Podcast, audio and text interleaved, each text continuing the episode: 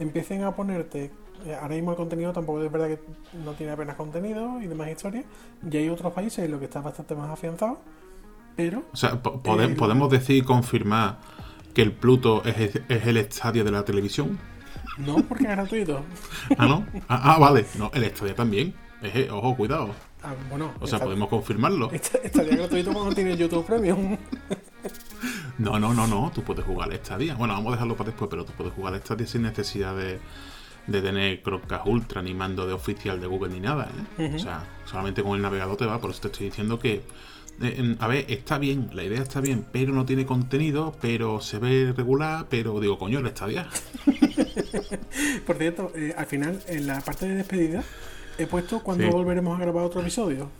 O sea, lo he dejado abierto, como diciendo, no sé, año nuevo, Pues no sé, es que hay, hay muchas variables. por eso te digo. Estamos hablando de que entre el COVID, entre el cyberpunk, o sea, el mundo se puede ir a la mierda mañana. Sí, Hay que- hay que aprovechar. Llama culpa de Cyberpunk. o sea. Eso está clarísimo.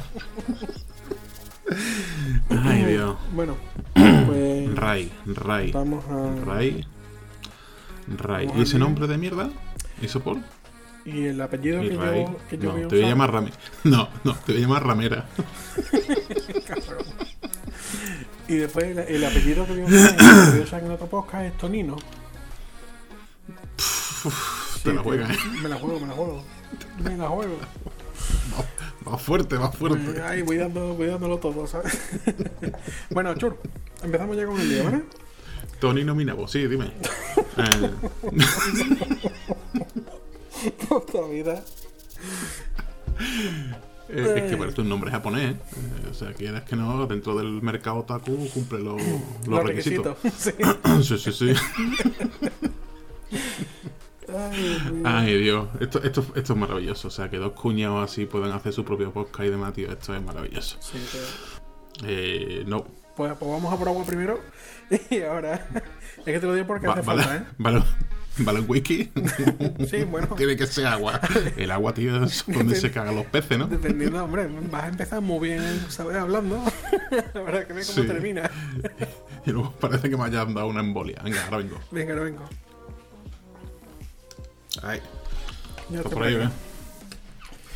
ya estoy aquí. Digo, a ver si, a ver qué, a ver qué estancia del palacete ha ido a poner agua. La casa de tu madre. Hoy, hoy nos hemos comido un payaso. venga. Bueno, pues nada, empezamos una vez más aquí en Intento 23, a ver si esta es la A buena. ver, Sergio, Sergio, espérate. A ver, a ver, a ver. ¿Cómo, cómo Dime, que una vez más? Si es el primer puto capítulo. Esto lo, esto, esto lo dejamos para los huevos de Pascua, tío. Sí, porque, porque, bueno, no- creo que se puede entender. Que a, a poco que tengas un par de, ¿no? Un par de aires, ¿no? Puedes entender por qué se llama 23, pero bueno, y a poco que nos vayas conociendo, eh, entenderás por qué no se llama el 78. Pero bueno, vamos bien. Vamos bien. Eh, soy... ¿Qué tal, Ray? ¿Cómo estás, tío? Pues bien, tío, aquí la verdad con, con bastantes novedades, tío. Eh, Había... ¿Sí? Hombre, desde, desde que no hacemos el último capítulo, tío, la verdad Sí, es que- desde luego, ¿eh? Desde el último nos hemos dejado bastantes cosas, Yo- tío. vamos, eh, eh, cierto es que empezamos a hacer como, no sé, Espérate, espérate, Tony, espérate, espérate, espérate, espérate, Tony, porque es que mm, nos hemos dejado un hueco ahí, no sé si te has fijado. No, que hemos, hemos empezado directamente, pero no hemos dicho ni de qué coño vamos a hablar, ni de qué coño va pero, es esto, que, ni pero es que nos la pela. O sea, es decir, tiene, a ver, ellos, ellos tienen que entender que nosotros tenemos nuestra vida. No te voy a explicar ahora de qué va esto, Exacta- ¿sabes? exactamente. Es más, yo te voy a decir una cosa. Yo, donde hemos empezado, lo dejaría. O sea, y todo esto también. Da igual, sí, da igual. No, no, sí, venga, Que sí, venga, que sí. pues venga, me la juego, Que sí, coño. me la juego, venga, venga, sí, sí, sí, sí, sí, venga, vamos a ver, desde, podríamos hablar de muchísimas cosas, pero creo que lo principal es hablar de Cyberpunk, que con eso ya llenamos hasta final de año, ¿sabes? Básicamente. ¿no? Totalmente, tío. Y, y nada, bueno, vamos a hablar de, de todo, de tecnología, de, de eventos, de, de incluso de, de temas de candente actualidad como el tema de... Pero bueno, siempre cosas que nos interesen. A mí otras tantas no me interesan en absoluto. Pero sí, por ejemplo, el tema de los eléctricos, que ya lo hemos comentado. Y básicamente, bueno, pues tertulias de cuñado con algo de víscera, ¿no? Digámoslo así, porque bueno, tampoco se puede decir que hablemos por hablar, pero, pero sí en un 80%. Pero bueno, y nada, y eso. Cuando quieras empezamos. Porque aquí la verdad es que tengo este primer capítulo. Eh, sí que es cierto que, va un poco más de, tecnología, videojuegos y demás, y en este, en este punto, ¿no? Pues me ha tocado a mí la. Me ha tocado a mí la papeleta. Así que empecemos del punto que quieras, tío. Pues empezamos por el principio, si te parece, y empezamos si quieres hablando. estaría bien, ¿no? ¿El qué? Que estaría bien, que estaría bien. Sí, digo yo, o sea, a mí puede empezar por el final, pero lo mismo que el que hace la caja saga y, y empieza por el tejado, ¿sabes? No, no, pero está bien que puntualice porque yo hubiese empezado por el final. Vamos, yo ya estaba mirando el talk por el final del sí. Yo, es más, yo estaba pensando en apagar el PC, pero. Sí, venga, hasta luego. feo, ¿sabes? Sí, sí. Dime. bueno, pues empezamos, si quieres, hablando con del tema de YouTube Premium, que has hecho una prueba. Y bueno, cuéntanos un poco cómo, te, cómo ha sido la experiencia, cómo te ha ido. Te hago el resumen, o sea, yo creo que esto es lo bueno de los podcasts. No, tenemos tiempo, todo tranquilo, Claro, claro, sí, pero la, mayoría de los podcasts hay una cosa que me, que me molesta, ¿no? Tú has visto estos vídeos de YouTube que tú empiezas a verlo y te dice, el vídeo empieza en el minuto 7.24, ¿no? Porque te han contado un montón de mierda desde el principio.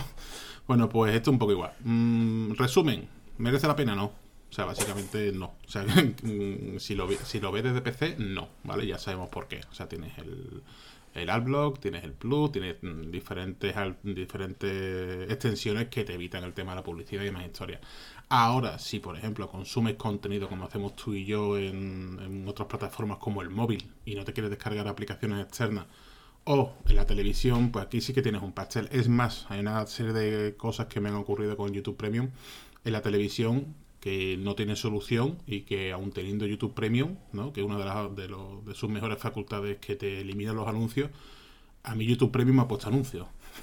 o sea, con, eso te lo digo. Sí, sí, sí. Eh, te, lo, te, puedes saltar este anuncio en el, en el, segundo 20. Digo, ah, qué bien, pues nada. Eh, menos mal que pago. yo, creo, yo creo que estoy pagando por ver anuncios, ¿no? Que también podría ser, depende de, del youtuber que vean, ¿no? Pero, pero, pero sí, pero sí. La verdad es que sí. Entonces te digo, llevo con esto, realmente te podría decir, hostia, llevo una semana, pero no, realmente con YouTube Premium llevaré como 3-4 meses. Por eso, entre otros aspectos, me podía coger a la oferta de la Stadia, porque Google ha hecho una promoción en la cual si llevabas con Premium un par de meses, ¿no? o sea, cuando pusieron lo que es la, la oferta, eh, dice, si tienes YouTube Premium, tal, tal, tal, ¿no? Entonces dice, bueno, me hago eh, lo que es la, la cuenta, o sea, me, paso a YouTube Premium un mes y me acojo a la oferta, ¿no? Y eso no era posible, es decir, necesitaba mínimo un mes para cogerte la oferta de YouTube Premium, ¿no? pero, pero bueno, yo tenía ya dos o tres meses, dio la casualidad, me acogí a él y demás. Con esto que te quiero decir, que llevo varios meses probándolo. Y ayer o antes de ayer precisamente me di de baja. ¿Por qué? Porque el único aliciente que tiene YouTube Premium básicamente es la eliminación de los anuncios. Ni más ni menos. O sea, el tema de las descargas lo veo obsoleto, porque quieras que no, el que menos ya tenemos bastantes gigas en el teléfono. Mm, el tema de la reproducción en segundo plano también, porque quieras que no podemos cargar el terminal en cualquier sitio. Y también porque tiene, sí que es cierto que tiene vídeo, audio, eh, mm, música, pero es que existen otras plataformas como Spotify que no, tienen, no tienes que descargarte el vídeo para escuchar el audio. ¿no? Entonces, bueno es una alternativa que no la termino de ver. Y luego también está, hay, una cosa que me llamó mucho la atención cuando me di, de baja y era que, me preguntaba si me daba de baja porque el contenido de YouTube original, o sea, es decir, la plataforma de vídeo en streaming que tiene YouTube, tipo Netflix, pero en plan, o sea, peor todavía, ¿no? Eh, si ¿no? Si no me convencía, o sea, si me daba de baja de eso, digo, no, no, me doy de baja de eso y, por mil cosas más, o sea, quiero decir, mm, lo que me preguntó fue, ¿podríamos mejor, si mejorásemos YouTube original, volvería? Y digo, no volvería si la cuota fuese, fuese menor. Es que me estás cobrando 13 euros por no ver anuncios, básicamente. ¿Vale? Que luego tienes el YouTube Familia, que son hasta 6 miembros y tal. Pero aún así no lo veo, no lo termino de ver. O sea, igual que te digo que Spotify sí lo veo, eh, YouTube no. o sea que entonces tú dices, bueno, ¿qué funcionalidades te permite? Bueno, el tema de los anuncios, el tema de YouTube original, pero ¿quieres ver Parque Jurásico? Paga. Tú dices, sí, sí, paga. O sea, tú lo puedes ver en otras plataformas gratis, ahí tienes que pagar, aunque pagues el YouTube Premium. Ahí básicamente lo que te ofrecen es el contenido que, genera YouTube, que no está ni doblado al castellano, está en muchos casos mal subtitulado, eh, con los subtítulos de YouTube, que eso es otra historia, ¿no? Eso es otro melón que se puede abrir. Y bueno, a no ser que sea un. a no ser que sea fanboy de YouTube y de Google y de la plataforma, pues no veo. Mm, no veo mucha ¿cómo te puedo decir? No, no muchas causas, sino muchos motivos para darte de alta y mantenerlo, sobre todo. Otra cosa si cogen algún tipo, si tú me dijeras, oye, si cogeses algún tipo de oferta de 30 euros por un año, pues posiblemente sí, pero solamente por quitar menos anuncios. Punto. Nada más. Porque la verdad es que es bastante tedioso el hecho de que ves contenido habitualmente, ¿no? Tanto tú como yo. no, y, creo que gran parte de la población eh, de entre 15, 20 hasta los 40, mm, mucho hemos cambiado nuestros hábitos de consumo en cuanto a entretenimiento y no, no solemos consumir la televisión convencional. Yo no la tengo ni sintonizada y no es un decir, es que no me, no me llama la atención en absoluto. ¿Qué veo? Contenido en streaming, sea cual sea. O sea, desde HBO, eh, mm, Netflix, ¿no? No te voy a engañar. Eh, ¿Qué más te puedo decir? Plex, y diferentes medios que, son los que me proporcionan contenido. Y YouTube sobre todo. Yo creo que el 80% podría ser perfectamente YouTube y sus creadores de contenido. ¿eh? Mm. Entonces para mí sí que es importante que me quite los anuncios, pero de otra forma... No. YouTube es, verdad que, es una plataforma que ya de hecho incluye películas en formato para alquiler y para compra. Y la verdad es que una muy buena solución sería que eliminasen lo que es el alquiler si estás en YouTube Premium y ese alquiler te lo facilitarán de forma gratuita en YouTube Premium, incluido en la tarifa. Del mismo modo que, pues, que Netflix te ofrece igualmente los contenidos de películas y demás historias, en fin, HBO, etcétera. Y eso podría ser un muy buen aliciente para, para todos aquellos que se encuentran en la misma situación que tú, que, que tú y que yo, porque estamos en, en la misma situación en la que consideramos que realmente no es necesario tener Em, YouTube Premium para poder hacer y, poder disfrutar de, ese servicio, ¿no? Sí, pero el problema de YouTube Premium va un poco más allá, porque si tú dices, bueno, si limitaron o rebajaran el precio, pero es que el precio es desproporcionado para todo, ¿vale? O sea, mm, y, esto se extiende, ¿vale? Por antonomasia se, se extiende también a su plataforma de Stadia que ahí mm, peca de los mismos problemas de, digamos, de hábitos de consumo. O sea, tú no me puedes comprar por un juego, el Red Dead Redemption 2, por ejemplo, que te puedes encontrar en diferentes plataformas a entre 22 y 35 euros, no me lo puedes cobrar a 59. y en ofertas puntuales lo bajan a un euro, que eso tampoco ayuda, porque el que se lo compró ayer, o sea, mm, yo he visto más de una oferta en Stadia, pero bueno, eh, esto es otro tema. El tema YouTube, el tema YouTube es que no me puedes ofrecer Parque Jurásico en SD por 3 pavos en alquiler, ¿eh? no compra alquiler. No, o sea, primero, el SD está es, que está obsoleto. O sea, pues ni siquiera porque me lo pones ahí, no, por si lo ves desde un ordenador, desde una televisión de tubo. Bueno, si me quiero ir a 1999, ¿sabes? Pues me compraré una máquina del tiempo y me iré para allá. Pero lo que no voy a hacer va a ser contratar a 480 o 408 puntos para verlo en una Samsung de, yo qué sé, de 3.000 pavos en 4K. No tiene sentido. ¿Entiendes? Sin embargo, claro, eh, ¿qué es lo que ocurre? Que eso te crea un poco el, el el gancho. Tú lo ves en SD a 2,99 y luego lo ves en 4K a 3,49. Que tú dices, coño, es una buena oferta. No, no, no, no. O sea, si te quitaran el SD, seguramente lo verías caro. Pero como te ha puesto el SD, dices, hombre, comparado con eso, la otro, el, 4K por 3,49 parece una buena oferta. Pero es que son 3,49 por una película de hace ya 25 años. Claro. ¿25? ¿27? 27. Uf, la puta vez. 27 años, ¿sabes? Entonces, eh, no tiene sentido. Creo que eh, en ese aspecto, no YouTube, sino Google, mm, quizá es lo que también comenta mucha gente. Bueno, es que según el poder eh, monetario, ¿no? Económico de cada una de las zonas, ¿no? Por ejemplo, en este caso Europa, España, tal, con referencia a Estados Unidos. Sí, pero que aún así es una burrada. O sea, 3 pavos, 3, 3 euros con 50 por una película de hace 27 años no tiene sentido. Y más si cabe si lo encuentran en otras plataformas de forma gratuita. Paga 10 euros al mes y ya la tienes, punto. O sea, ya tienes para ver cuando tú quieras, no cuando te diga Google que la tienes que ver. Creo que en ese, en ese aspecto están bastante. Tienen que revisar sus políticas de, de, alquiler y, de venta, la verdad. Vamos pues, seguimos. Pues mira, seguimos. Ya, ya que estamos hablando del tema de YouTube, una de las, de las cosas que queremos ofreceros es la posibilidad de que a través de nosotros conozcáis a, creadores, pues que no, o que no son tan conocidos, o que están en... Uh, aquí se abre un melón que me encanta. Venga, sigue, sigue. o que, o que, simplemente eh, nosotros ya lo, hemos seguido durante bastante tiempo y coincidimos en que la calidad que tiene es, es merecedora de, darse a conocer y que la demos a conocer para que, para que sigan creciendo. Es el caso, por ejemplo, de Power Art, Guille García Alfonsín, que, que es un youtuber que se dedica a hacer análisis de coches y tú puedes decir, bueno, de esos hay mucho. Está Motor, está, bueno, Motor.es, está... Diario.es eh, también, Diario Motor creo también, sí, coches.net. Hay varios, sí. Pero hay una gran diferencia, hay una gran diferencia. Exactamente. Y ahí es donde vamos. Hay una gran diferenciación entre la noche y el día, ya te lo digo así.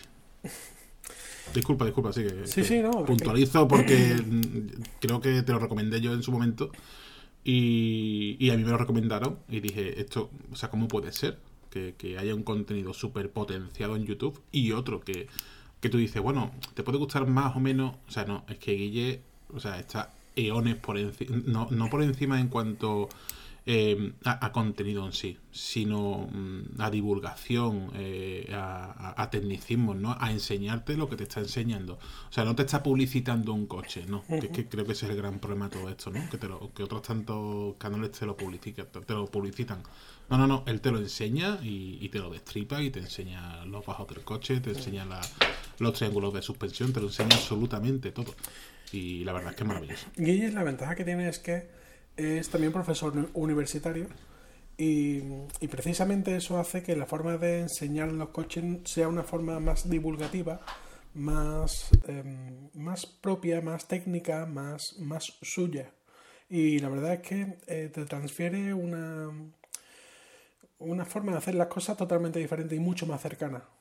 hay otros que los ves como, como un poco forzados, como con su guion, se limitan a ese guion y, de ahí no se salen. Guille eh, lo que hace es que te, lo muestra de una forma más, más cordial, más como si fuera un amigo explicándote cómo funciona el coche, las ventajas que tiene, aquellos inconvenientes, y, ya no solo los coches en sí, sino todo lo que es las infraestructuras que rodean al mundo de los coches. ¿no? Precisamente en ese caso, uno de los últimos vídeos que, que estuvo comentando es sobre las infraestructuras de los coches, eh, de los coches eléctricos aquí en España. Y serio se ríe porque, porque siempre hemos tenido y hemos probado algún vehículo eléctrico y estamos de acuerdo en que la entrega de potencia es maravillosa. La ventaja Las prestaciones en general. Exactamente, mm. sí, sí, sí. La, la, facilidad de poder llegar a tu garaje y enchufarlo y todo lo que tú quieras, hasta que te encuentras con, los problemas que comenta Guille.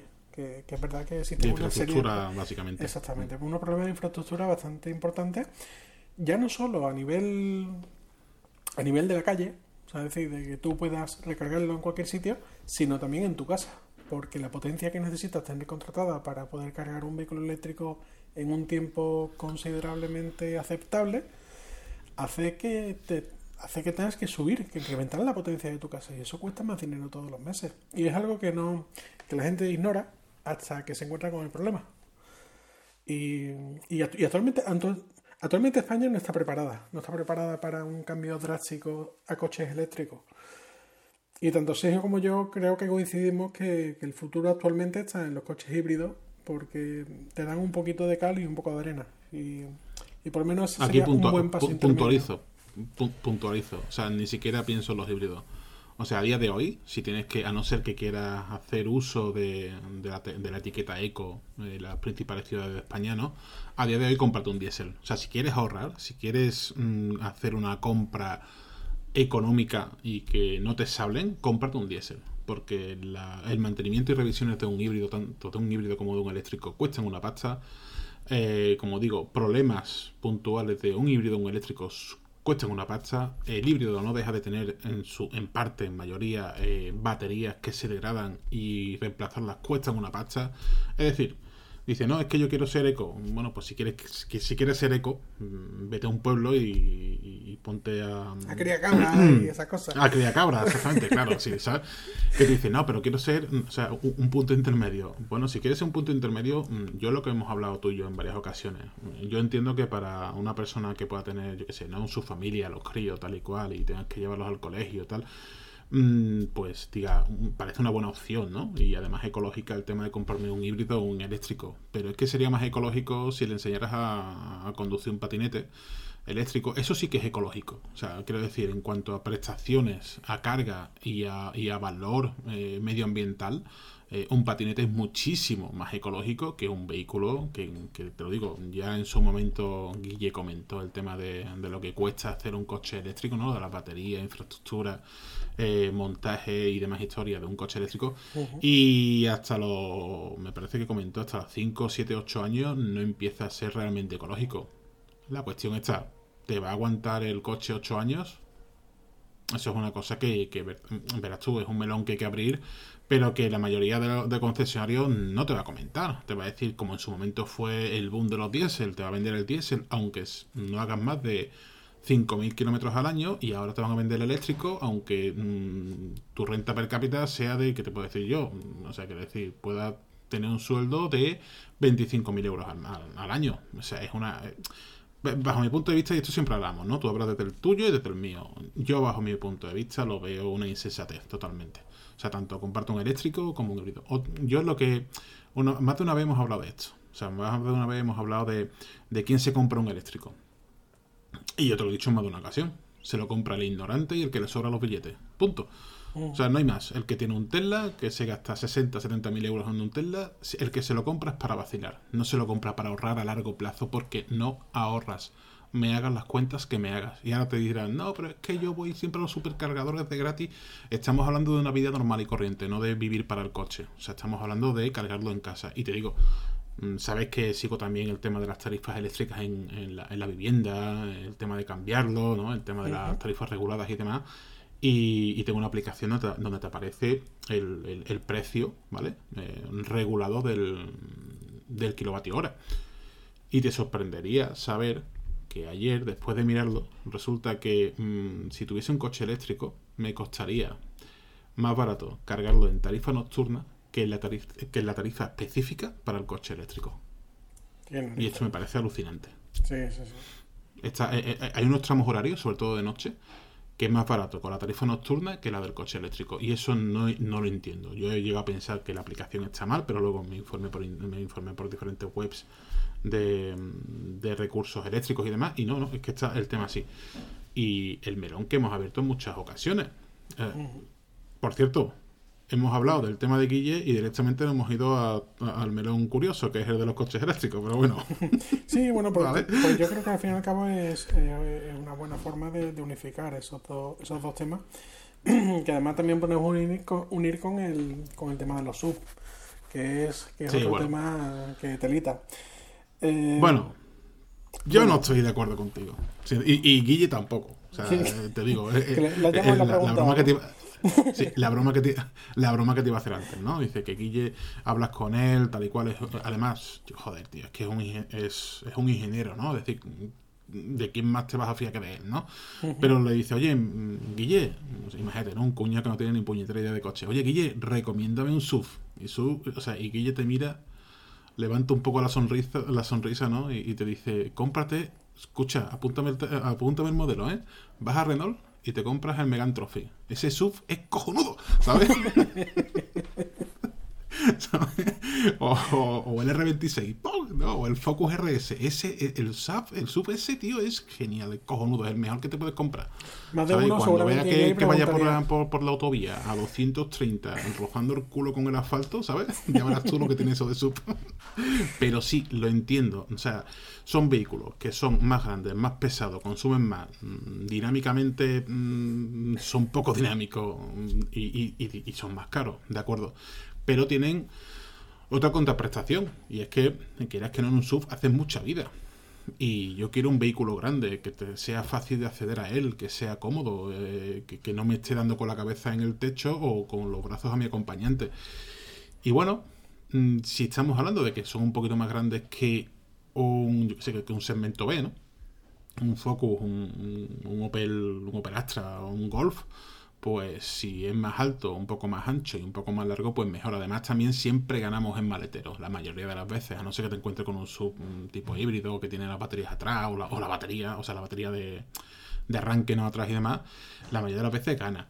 Que dinámicamente son una mierda. Hablando claro y pronto. Sí, pero bueno, es que no todos vamos pisando, ¿sabes? Vamos con la cuchilla con el cuchillo entre los dientes. Y ya te digo, yo conduzco muy tranquilamente. Yo no cojo una curva a 120. ¿Sabes? Entonces, bueno, ahí creo que difiero contigo, ¿no? Mira, eh, yo por una parte lo entiendo, ¿vale? O sea, es decir, entiendo que haya gente, por ejemplo, que vaya al campo que, y que use el sub, bueno, porque tiene una mayor altura libre al suelo. Entiendo que haya gente que, mm, que, por comodidad, para la hora de sentarse, pues que tenga problemas de espalda o tal igual, y que prefiera un sub. Otros que tienen grandes familias, que también pueden decir, bueno, pues yo también tengo un sub, pues porque hay más maletas, tal igual. Aunque haya soluciones como los coches familiares y demás, ¿no? Pero, pero eso tiene su lógica. O sea, decir, lo que, lo que yo no entiendo es eh, la gente que se compra un sub sin tener ningún problema, eh, gastándose 10.000 pavos más de lo que te podría costar un coche, un coche medio, ¿vale? Y, y simplemente por el hecho de decir que tiene un sub o que tiene un coche más grande o que tiene un... que muchas veces es, es por querer aparentar más que por necesidad. Y eso sí que no lo entiendo. O sea, lo entiendo en el sentido de que, bueno, sí, oh, mira, tengo, tengo un coche grande, o tengo esta marca, o tengo... oh, tengo un Renault Cañar, oh, oh, oh, aparento, aparento. sí, pero, es lo que te digo, o sea, decir, yo creo que las circunstancias de cada uno tienen que marcar una compra, una compra realista y que cumpla con lo que tiene que cumplir. Eh, ya irse a, algo que no es necesario, porque realmente hay mucha gente que no necesita un sub pero no lo necesita porque se encuentra bien físicamente, porque eh, vive solo en pareja o, porque no suele llevar gente en coche simplemente. Y pues te lo pongo y te pongo a mí mismo como ejemplo, ¿vale? Que tengo un, un sub y, y, yo lo que echo de menos es un coche pequeño. Y tú dices, bueno, pero ¿por qué echas un... O sea, decir, tienes un coche grande, tienes un coche que cabe Pero ¿por qué lo echas de menos? Es lo que, echo de menos porque en mi zona, por ejemplo, es muy complicado aparcar. Entonces... Eh, en mi caso, lo que podría, lo que debería de ser es buscar aparcamiento entre 5, 10, 15 minutos, pues tardo cerca de dos horas. Eh, y para aquellos que vivimos en grandes ciudades, eh, conocerán este problema. Sobre todo aquellos, bueno, ya te digo, que tienen problemas de, aparcamiento. Pero, pero bueno, o sea, es decir, cada uno yo creo que tiene sus necesidades y lo que uno debe centrarse es en lo que realmente necesita y dejarse de preocupar tanto por el que pensarán los demás o, o querer aparentar, porque al fin y al cabo los coches es una cosa que se deprecia, o sea, que vas a perder el dinero, el dinero que inviertas, sí o sí. Sí, pero hay que ir incluso un poco más allá. Y yo creo que, que al final la gente se queja del auge de los sub porque son tendencias. Pero bueno, ¿y por qué no se quejan de, de la tendencia en su momento en los 90, 80 de los coupés? También eran, o sea, eran irracionales. Eh, un sub, quieras que no, es una compra lógica. O sea, tú dices, no, hombre, en cuanto al dinamismo, en cuanto a tal, sí, sí, pero es que el dinamismo que tú me estás vendiendo yo no lo necesito. es, lo, es, lo, que tú bien has dicho. Necesito un vehículo grande que pueda cargar muchas cosas, que no me tenga que agachar para introducirme dentro, que, que pueda mm, estirarme, ¿vale? Porque me apetece estirarme, llámame loco, ¿vale? Y no me dé con los cristales. Es decir, entonces, si, si hablamos un poco en conceptos de temporales, creo que todos han sido criticados. En su momento, quizá el 600 no, pero, pero si el coupé, si por ejemplo te acuerdas aquella moda de los de los de los CC, de los cabrio coupé con techo duro, y eso fue una cagada como un piano. y sigue siendo una cagada como un piano, porque te deja sin maletero, porque dinámicamente, estructuralmente tiene que tener una forma para que encaje perfectamente. incluso ya lo comentó también Guille, ¿no? Que eso no hay de dónde cogerlo. Si te quieres comprar un coche descapotable, o te lo compras targa, es decir, que le puedas quitar el techo, o te lo compras con techo de lona. Ya, pero es que entonces hay ruidos aerodinámicos, hay tal y cual, sí, pero es que todo en esta vida no se puede tener. ¿Vale? Entonces, por eso te digo que creo que dentro de 10, 15 años, seguramente los sub hayan pasado de moda y lo nuevo, y lo nuevo que venga será tiranizado nuevamente y los sub pues habrán cambiado un poco el concepto. Ya no lo veremos tan mal, ¿no? Porque bueno, pero lo que te digo, al final creo que, que es un poco mm, cuestión de necesidades. Y a mí, sinceramente, yo no me veo ya en un coche pequeño y te estoy diciendo, recuerdo como hace 5 o 7 años que tuvimos una conversación de este tipo Y recuerdo que estaba en una situación parecida a la tuya, es decir, en un piso en una zona céntrica de aquí de nuestra ciudad. Y, el tema de aparcar era muy complicado. Y llegaba un momento que después de 40 minutos decía, pero ¿por qué tengo que lastrar? Que, recuerdo esa conversación contigo. Es que tengo un coche de 4 metros y medio, casi 5 metros, y estoy lastrando con metro y medio de chapa. Y seguramente cabría en tres o cuatro huevos que me he visto. ¿Por qué coño tengo que estar con este metro y medio? ¿Sabes? Me lo veía como un lastre. Pero esto actualmente ya no lo veo así. Es más, tú ya sabes el vehículo que tengo y ahora quiero ir a uno más grande. O sea, sea una Ford Galaxy, sea, no sé, un vehículo de 5 metros, ¿vale?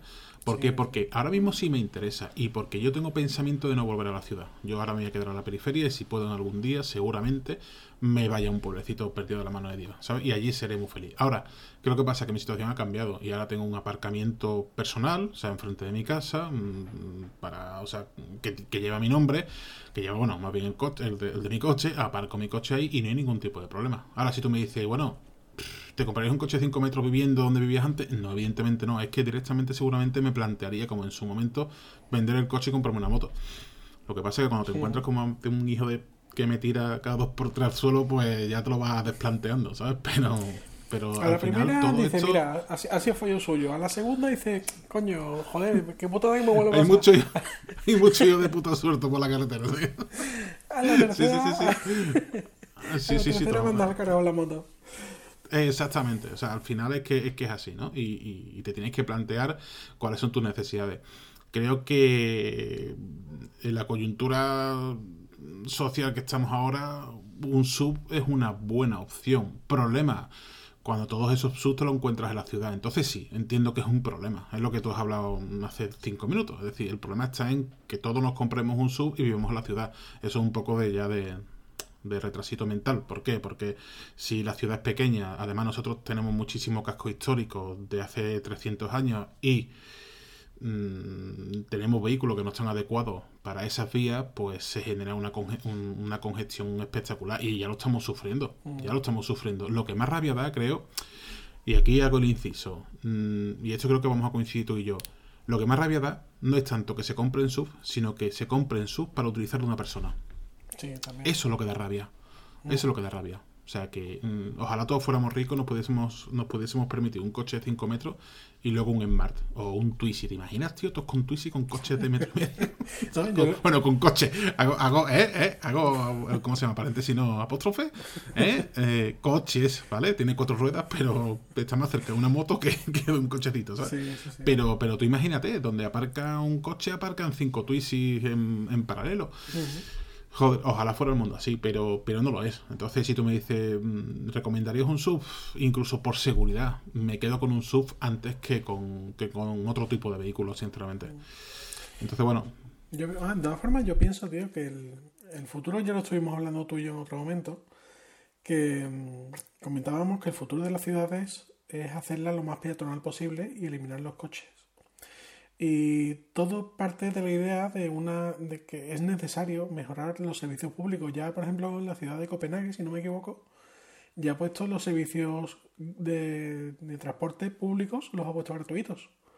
Precisamente para fomentar que, la gente use los servicios públicos en pro de. O sea, en lugar del coche, ¿no?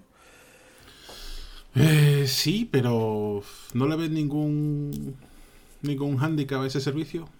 Yo creo que si hubiese un servicio que realmente funcionara bien de alquiler de coche, que estuviera bien ubicado y, que haya un buen servicio público, pero buen servicio público me refiero eh, no a lo que tenemos actualmente, sino uno en condiciones, que tenga unos buenos horarios y que, dado que ya no tendría los atascos que tiene actualmente, pues eh, sería mucho más cómodo más y más sencillo de usar, ¿no? Y, sobre todo la comodidad de que, bueno, de que no tiene, no necesita un mantenimiento de un coche y demás.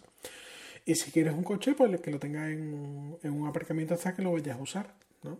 O también la opción del tema de los coches de alquiler, ¿no? Que también que hemos usado en tantas ocasiones y que, y que, en fin, si están bien mantenidos los coches, que no siempre es así. es que tú ya sabes, o sea, quizá en este aspecto mm, eh, se, se centre mucho en mi experiencia porque suelo probar muchos productos, ¿no? O sea, tanto yo me pongo en contacto con empresas como ya se ponen en contacto conmigo, ya algún día explicaremos este tema. Pero, pero sí que es cierto que tú te acuerdas aquella, aquel servicio Blue Move se llamaba, ¿te acuerdas, tío? Que antes se llamaba Cochele, bueno, fue cambiando de nombre, ¿no? Aquí en Sevilla.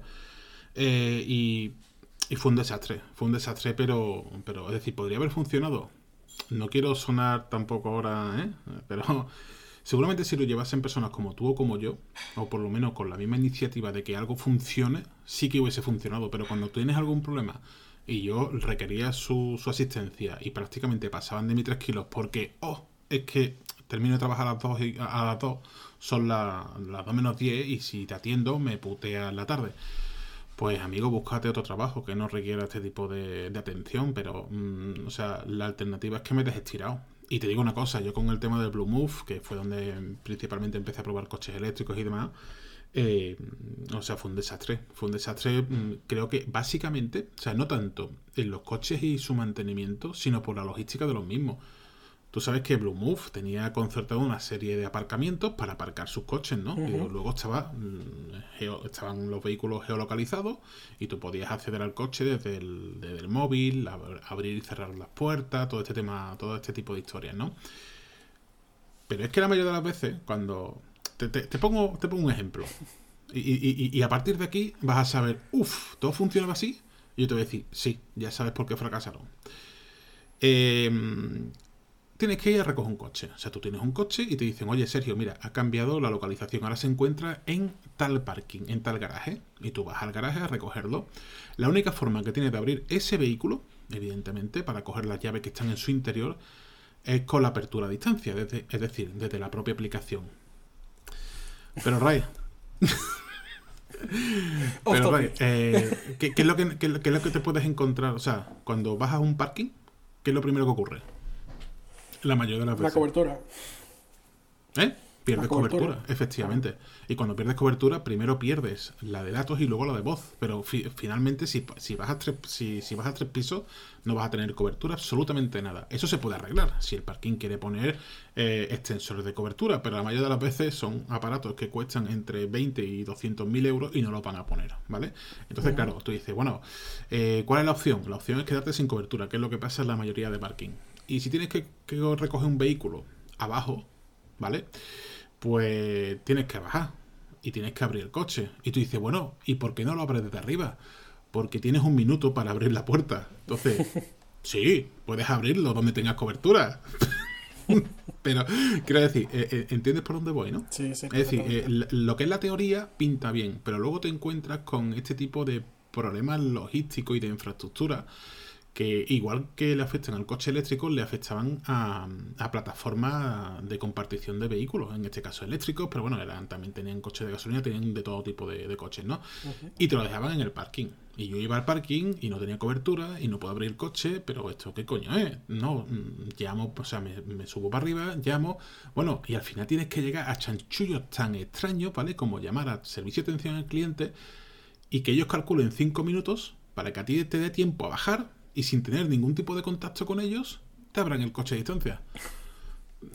Y eso suponiendo que tengas una buena cobertura para, para poder abrirlo. Claro, claro, claro, porque es que, verás tú, si, yo no tengo red, el coche tampoco. Claro. ¿Sabes lo que te quiero decir? Es decir, es que es un melón que, que se abre que... No, no te escucho, chur. Ya, ya, ya. ya. que entonces. La cagado, la cagado.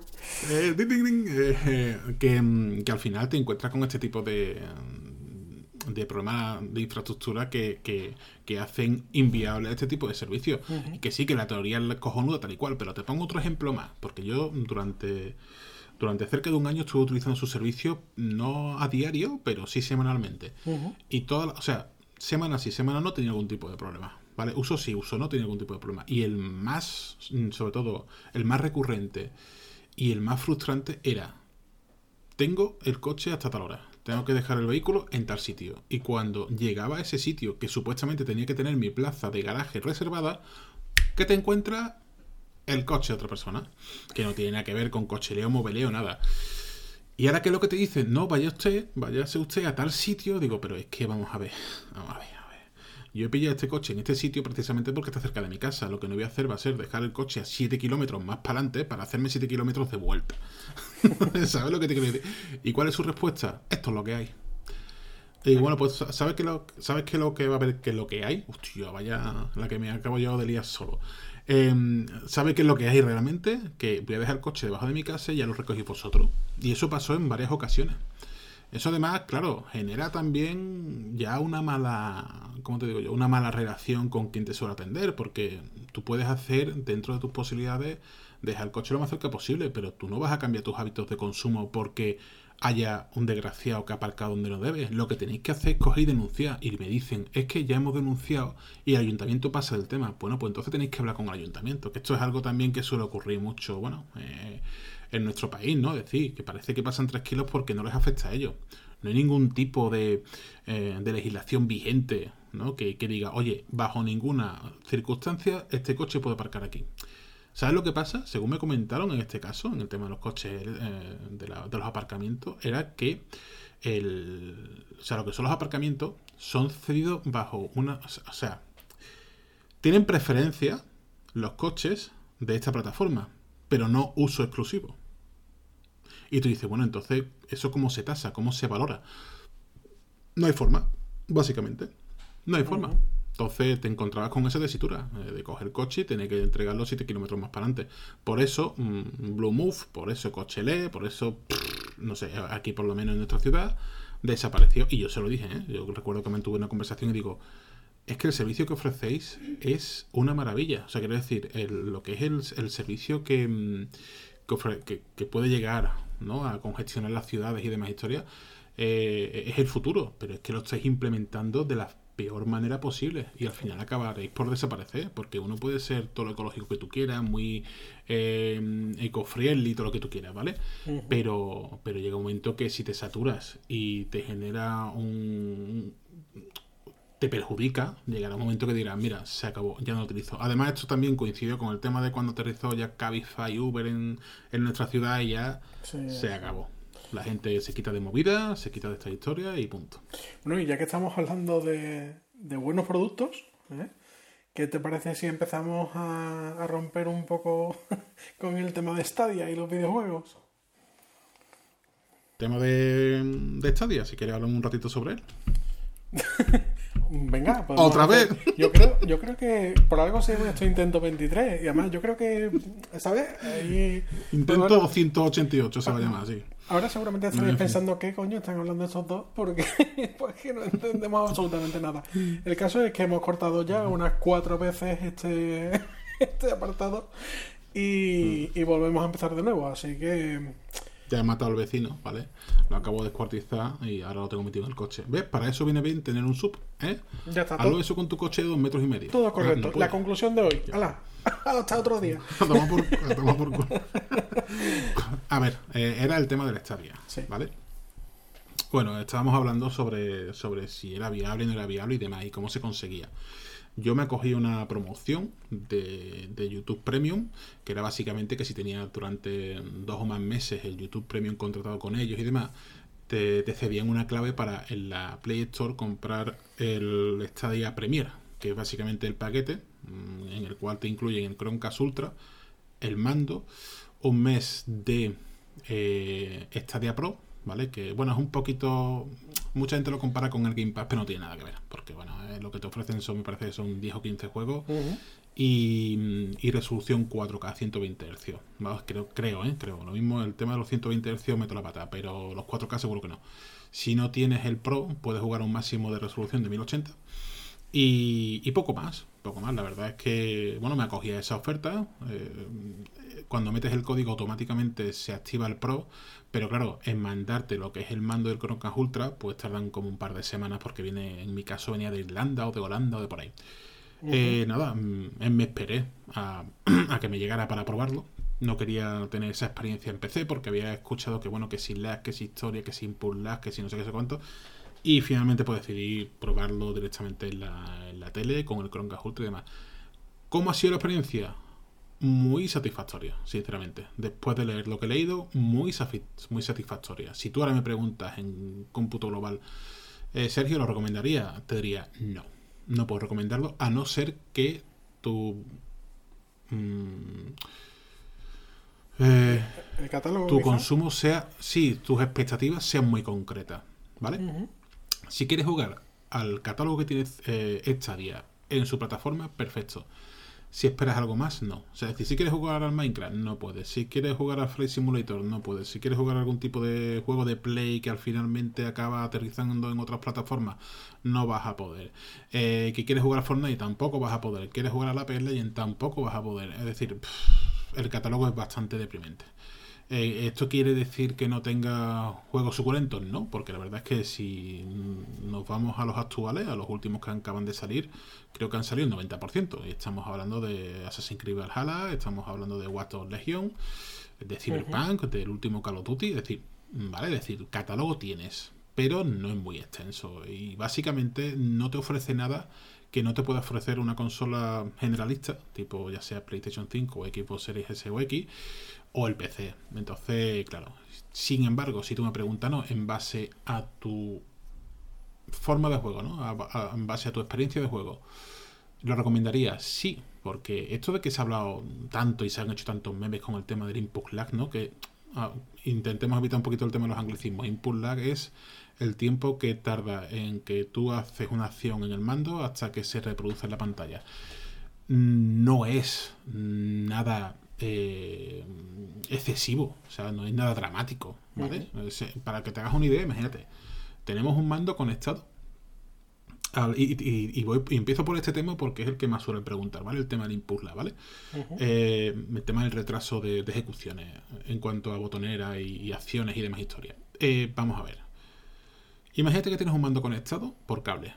Vamos a poner de la Xbox One, ¿vale? Lo tienes conectado por cable al PC. Impulsar cero. No tienes impulsar, o sea, a no ser que juegues en alguna plataforma estas chusteras tipo Raspberry, que hay algunos juegos que tienen impulsar. No, estamos hablando de jugar en PC en condiciones, ¿vale? No tienes impulsar, va cero, es decir, va 1-1, digámoslo así. Ahora vamos a, jugar de, vamos a jugar de forma inalámbrica. Y estamos hablando de que tienes un impulsar de un 10%, ¿vale? Un 10%. Es decir, lo notas, pero si no es un juego competitivo o si no es un juego de estos, ¿cómo se llama? Frame, no sé qué, tipo. Eh, ay, ¿cómo se llama el, juego este del, del Meat Boy, ¿vale? Si no es tipo Meat Boy, que, son juegos muy secuenciales que tienes que dar en el momento exacto, tal, tal, tal, eh, no hay ningún tipo de problema, ¿vale? Y ahora, bueno, si estamos hablando de un 10%, pues si juegas con Stadia, que, que recordemos, lo que estás haciendo es mandando unas órdenes mediante internet a un servidor que está en otra parte del mundo y te está devolviéndolo en forma de, te lo estás devolviendo en forma de imagen, ¿vale? Porque estás jugando en streaming, estás jugando en la nube. la diferencia es del 10,01%. Es decir, si te dedicas a esto y quieres buscarle un poquito de input lag más que de, por ejemplo, un equipo, lo vas a encontrar. Pero no es determinante. Yo sé, yo le he dejado las plataformas familiares, conocidas y demás, y no he notado mm, diferencia ninguna. No una diferencia en plan, hostia, esto es injugable, hostia, esto porque va tan retrasado, esto porque pulso ahora y se ejecuta un segundo más tarde. Eso ya no es así. Sin embargo, tengo que decir que en gran medida esto es debido a la conexión. Y todo depende de la conexión que tengas. Y todo el mundo, todo el mundo viene lo mismo. Oye, con 100 megas es suficiente. No, no, no, no. La pregunta real es, ¿tienes 100 megas reales? Y la segunda pregunta es, ¿tu router es una mierda? ¿Vale? Y, siguiente pregunta, hay, que ser, hay que ser muy concreto con eso, porque tanto tú como yo hemos tenido conexiones de 600 megas para arriba o para abajo, es decir, 300 megas, 100 megas. Siempre hemos tenido conexiones buenas, pero siempre nos hemos quejado de que si tengo las estrictas, que si tengo eh, micro saltos, micro desconexiones, eh, que si de repente tengo un lag y ahora no tengo. Es decir, ¿y todo por qué? Si, lo, si investigas un poco, te darás cuenta que es porque tu proveedor de internet te da un router que es un churro. Yo he cambiado hace relativamente poco de router. Tengo un Huawei un 6N, tío, y, es una maravilla. Es una maravilla. La congestión de, de servicio ya no, ya no se ha vuelto a reproducir. Eh, me reparte los megas entre los diferentes mm, ¿cómo se llama? entre los diferentes dispositivos de forma homogénea o sea es una maravilla y yo personalmente la experiencia que he tenido con Stadia ha sido muy positiva si quieres preguntar algo más, o sea, quiero decir, o, si quieres que vayamos un poco más allá. Sí, sí, no, un, par, de dudas. Em, lo has probado tanto por. Bueno, lo has probado siempre por wifi, ¿no? Entiendo. Sí, siempre por wifi, siempre por wifi. Mi experiencia ha sido siempre por wifi. Lo he probado por, mm, por cable de red, lo he conectado. Es más, si te compras el Chromecast Ultra, ¿vale? Que conectas a la televisión. Recordemos que el Chromecast Ultra es, digamos, un dispositivo que además de eso te va a permitir pues, llevar la domótica de tu casa, instalar aplicaciones y demás historias, ¿no? Pero bueno, Google te lo vende para que eh, la experiencia de juego con Stadia sea lo más óptima posible. Y lo consiguen, porque el aparato funciona de verdad. Se calienta, se, se llega a poner 80 grados, mm, eso es otro tema, pero funcionar funciona, ¿vale? Entonces, eh, claro, este dispositivo lo conecta a la televisión porque tiene su puerto HDMI y luego su conexión a la red eléctrica. En el mismo cargador tiene una conexión RJ45, ¿vale? Para el cable de red y lo puedes conectar directamente. ¿He notado alguna diferencia? No, sinceramente no. Te podría decir quizás, pero no sé si era eh, de un momento puntual o precisamente por conectarlo por cable de red. Pero sí que es cierto que el gran handicap que tiene el eh, Stadia mm, es en la representación de los colores, ¿vale? Y también del audio, es decir, la compresión de vídeo, digámoslo así. Los negros, si te fijas mucho, los negros no son puramente negros y además puedes ver como artefactos, falta de nitidez y demás historias. Cual, al conectarlos por cable, por cable de red, se ha disminuido algo, pero también es cierto que en la zona que lo probé no era la misma, que era probando el juego este de Guilty, de Guilt, el de la niña esta que sufre bullying y demás historias, y, la verdad es que la experiencia fue bastante buena, mm, tanto por wifi como por cable. Yo tú ya sabes que soy anti, anti cable y prefiero tener una experiencia un poco más regular por wifi que tirar un cable por medio del salón. Entonces, eh, la verdad es que lo probé, pero también te digo, tengo un wifi que tú dices, hostia, ¿qué conexión le llega? 600 megas.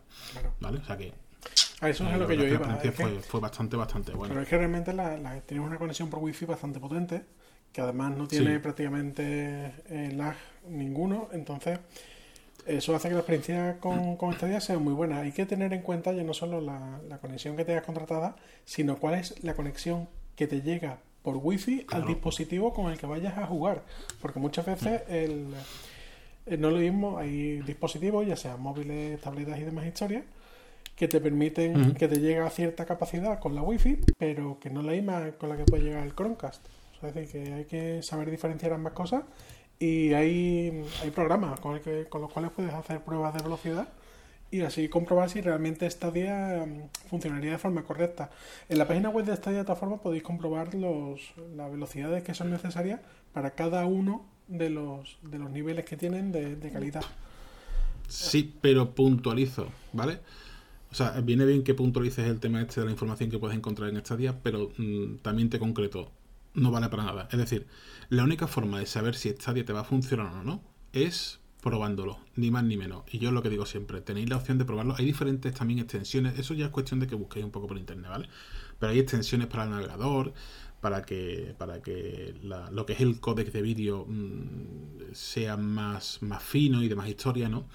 Pero básicamente lo que tenéis que tener en cuenta es que hay una serie de baremos que no son controlables. Por ejemplo, tú puedes tener muy buena conexión, pero entre tu casa y el nodo ¿vale? Pues existe una distancia y tienes una serie de paquetes perdidos. Lo que mata realmente Stadia no es tanto que tengas 100 megas de conexión, sino que tengas, por ejemplo, un 3% de paquetes perdidos. Eso son un 3% de órdenes perdidas. Y hay muchas veces que esos, mm, digamos que finalmente se, se reproduce en el hecho de que te va, vas a tener artefactos en la pantalla, que son como una especie de cuadros de colores, ¿no? Que, que, que se interponen encima de la imagen o falta de nitidez o incluso input lag en este caso, pero no es tanto de la conexión o el lag, sino de la cantidad de información que se pierde entre tu conexión y el nodo. Y eso es algo que es verdad que puedes hacer pruebas, pero que son pruebas que hay un día que van mal, o sea, incluso hay gente que le afecta el hecho de que llueva. O sea, si llueve, el nodo se moja, no está bien, no está bien mantenido lo que sea y te afecta negativamente en tu conexión. Entonces, lo que yo recomiendo sería probarlo. Básicamente, probarlo en un ordenador no cuesta a día de hoy absolutamente nada. E incluso creo que la promoción del Stadia Pro un mes eh, sigue siendo gratuita. Con lo cual, lo que os recomiendo es eso, probarlo. Dicho esto, eh, lo primero que hice fue lo que te estoy comentando, la instalación y demás, ¿vale? Mm, me bajé lo que es el Guild. Eh, me bajé lo que es el. ¿Cuál era el otro? ¿Cuál era el otro? Bueno, bueno, bueno, eso es otra historia. El Destiny 2, ¿vale? El Borderlands 3 y el Cyberpunk. Y aquí hay un tomate que te va a llamar la atención, Bueno, el Cyberpunk porque me cogió una oferta me salió por un pavo, ¿eh? Ojo, cuidado. Igual que el... Sí, porque ahora también Google te ofrece diferentes mm, ofertas de, dinero, ¿vale? Para, para... En tu próxima compra 20 euros de descuento, en tu próxima compra 10 euros de descuento y cosas así, ¿no? Pero te digo, probé los tres y, bueno, probé tres, probé varios más. O sea, entre ellos los que ofrecen con el Stadia Pro, que son el, el Bomberman, el, el Guild, eh, incluso uno de coches de Monster Truck, tío, que vaya mierda, pinchando un palo. O sea, eh, o sea, te venden el Stadia con ese juego y tú dices, venga, toma por culo. Porque ahí sí que sufrí, tío, ahí sí que sufrí lag, pero digo, coño, me da la sensación que es del juego, porque luego me iba a otro juego diferente, iba perfecto. Me iba al Monster Truck y conducir esas aberraciones americana era un desastre. O sea, de verdad, es que no, no, había por dónde cogerlo, coño, que lo desinstalé. Sin embargo, la experiencia con el Destiny fue bastante aceptable, tío. y, sinceramente, tanto gráfica como jugablemente, o sea, o sea, lo que es la jugabilidad y lo que es el retraso de la respuesta. Y tú me dirás, hombre, tanto como competitivo, no te sé decir, porque aquí está el segundo problema de Stadia. Mira, Stadia, Stadia tiene dos grandes problemas. Primero, eh, la falta de catálogo y segundo, la falta de jugadores. Esos son los dos grandes problemas de Stadia. Eh, para Destiny o para incluso. Bueno, el Bomberman, bueno, pues tú puedes decir, pero bueno, el Bomberman es un juego gratuito, que es fácil, tal y cual. Eh, mm, no encontré a nadie. En el Bomberman, literalmente no encontré a nadie. Pero bueno, tú puedes decir, bueno, es un juego bastante de nicho, para echar unas partidas, y jaja, ¿no? Por los LOL y demás. Vale, de acuerdo. Me instalé el Destiny y tardé dos minutos y medio. ¿eh? Dos minutos y medio en hacer una escuadra. Es complicado, es complicado. Es una lástima porque si estamos hablando, oye, Sergio, ¿tú ves que esto sea el futuro? Sí. ¿El futuro es Stadia? Tal y como lo tienen desarrollado, no lo creo. No lo creo. O sea, mm. quiero decir, con esto no es que lo vea malo, pero sí que es cierto que no lo veo. Y nos estamos yendo muy para adelante, porque te voy a seguir hablando de mi experiencia, ¿vale? Sí. Eh, con el Chromecast te viene el mando. ¿Qué tal el mando? Merece la pena, tal y cual. El mando es de una alta calidad, tanto así como incluso cuando vas a desempaquetar todo. O sea, cuando tú vas a abrir el paquete, te das cuenta de que no es que sea un artículo de lujo, pero casi. O sea, mm, lo que es la experiencia de, de unbusting, ¿vale? es bastante plena. O sea, tú lo, levantas hacia arriba, te encuentras ya el mando, eh, súper ergonómico, tal y cual, aunque con taritas, ¿vale? Luego lo levanta, te encuentras debajo lo que es el cargador y el cable USB USB-C para cargar el mando y debajo de lo mismo ya te encuentras pues las típicas notas ¿no? y documentación para oye mira bienvenido a Stadia tal y cual garantía y demás y el Chromecast Ultra y el cargador ¿vale? la instalación fue súper sencilla es decir sí que es cierto que te exige dos aplicaciones más o sea, es decir, si tenemos 300 de Google en Android, ¿vale? Pues ahora tenemos 302, ¿vale? Que son Google Home y Stadia. ¿Son necesarias para...? Sí, son necesarias siempre, ¿vale? Sí que es cierto que una vez realizada la instalación, digamos, o la verificación de tus datos, puedes borrarla, pero de alguna forma para ver la tienda, porque esto también está muy mal gestionado, ¿vale? O sea, la gestión un poco caótica en cuanto a la pantalla de inicio del estadio y demás historia. Entonces, está muy bien solucionado en el móvil, o incluso en el PC, pero no tanto en el dispositivo en sí. Pero bueno, eh, haces lo que es la instalación, tal y cual, y lo primero que te pide es eso, el Google Home y el Google Stadia. Mm, con el Google Home, el Google, el Google Home básicamente para lo que sirve es para identificar tu usuario y enlazar el mando. Una vez que enlazas el mando, abres Stadia, te das delta y demás. Tú sabes lo maravilloso de todo esto, que sí que es cierto que tarda 5 minutos, pero son una serie de pasos que no haría falta si no, requisiera, si no requisieran tantos datos por parte de, del usuario, tío. O sea, el típico de... O sea, lo, lo que hablamos siempre, ¿no? Tanto lo que es el eh, la conexión por Bluetooth del terminal, la ubicación, el wifi, la dirección, una serie de datos que tú dices, ya empezamos con lo de siempre, ¿no? Pero bueno, porque tienes que tener acceso a mis fotos si esto es una simplemente una aplicación para esto, ¿no? Pero bueno, para jugar, ¿no? Pero bueno, una vez instalado todo el tema y vinculado el mando, mmm, joder, el hecho de poder decir, venga, mm, te salen los cuatro juegos que tienes con el Pro, en ellos el, el, el Guild, y no hay instalación, ¿sabes? Y eso es lo realmente maravilloso de todo esto. Es decir, no hay instalación de servicios, simplemente le das a obtener y el siguiente paso es jugar. Y entre que obtienes y juegas pasa 5 segundos. Sí que es cierto que aunque hay mucha gente que dice no tiene tiempos de carga, sí, sí que tiene tiempos de carga, porque esto lo verdad, esto que no es un, ¿vale? Tiempos de carga existen, pero son mínimos. O sea, estamos hablando de 5 segundos, 7 segundos, una cosa muy, muy, muy limitada, ¿vale? y, y, el hecho de poder jugar en ese momento, por ejemplo, el Destiny, ¿qué tienes que hacer para jugar el Destiny en, consola? Para hombre, lo primero es instalarlo, ¿no? ¿Cómo, cómo? Lo, lo primero es instalarlo. Sí, ¿cuánto tiempo puede tardar? Bueno, hombre, depende. Si tienes la copia digital, eh, tarda bastante más, porque tienes que hacer primero la descarga, que son varios gigas. Y en el caso del Destiny, creo que está rondando los 80 gigas la instalación, si no me equivoco. Qué bien, ¿eh? Así que échale, échale un ratito. échale Su, su media horita larga. Y luego, luego si hay alguna actualización, ¿eh? ¿vale? Porque una cosa es la instalación, pero luego no se les ocurre meter la última actualización en la, en la, en la descarga, no, te lo ponen después. En Stadia es instantáneo. Le das a obtener y luego a jugar. He tardado lo mismo en jugar al Destiny 2, que, o sea, que puede ocupar lo que tú bien dices, 80 100 gigas, que al Guild, que pueden ser 3 gigas y medio. O sea, eso es maravilloso. Eh, ¿Qué más? ¿Qué más te puedo contar? Mm, ¿Cómo es la experiencia de juego, por ejemplo, con el mando? Muy buena. Sin embargo, hay dos contras bastante curiosos, ¿vale? Primero, los sticks están de forma simétrica, es decir, están uno al lado del otro. Los que estamos acostumbrados al, mando, al mejor mando que hay, que es el del equipo, eh, esto es una. Esto es un drama. Es un drama porque acabas tocando la cruceta cuando lo que quieres tocar es el stick, que sí que es cierto que tiene un tiempo de adaptación, pero bueno, eh, te digo, mm, si te acostumbras a algo que, te gusta, es, más complicado adaptarte a algo que sabes que no es tan fino como el otro, ¿no?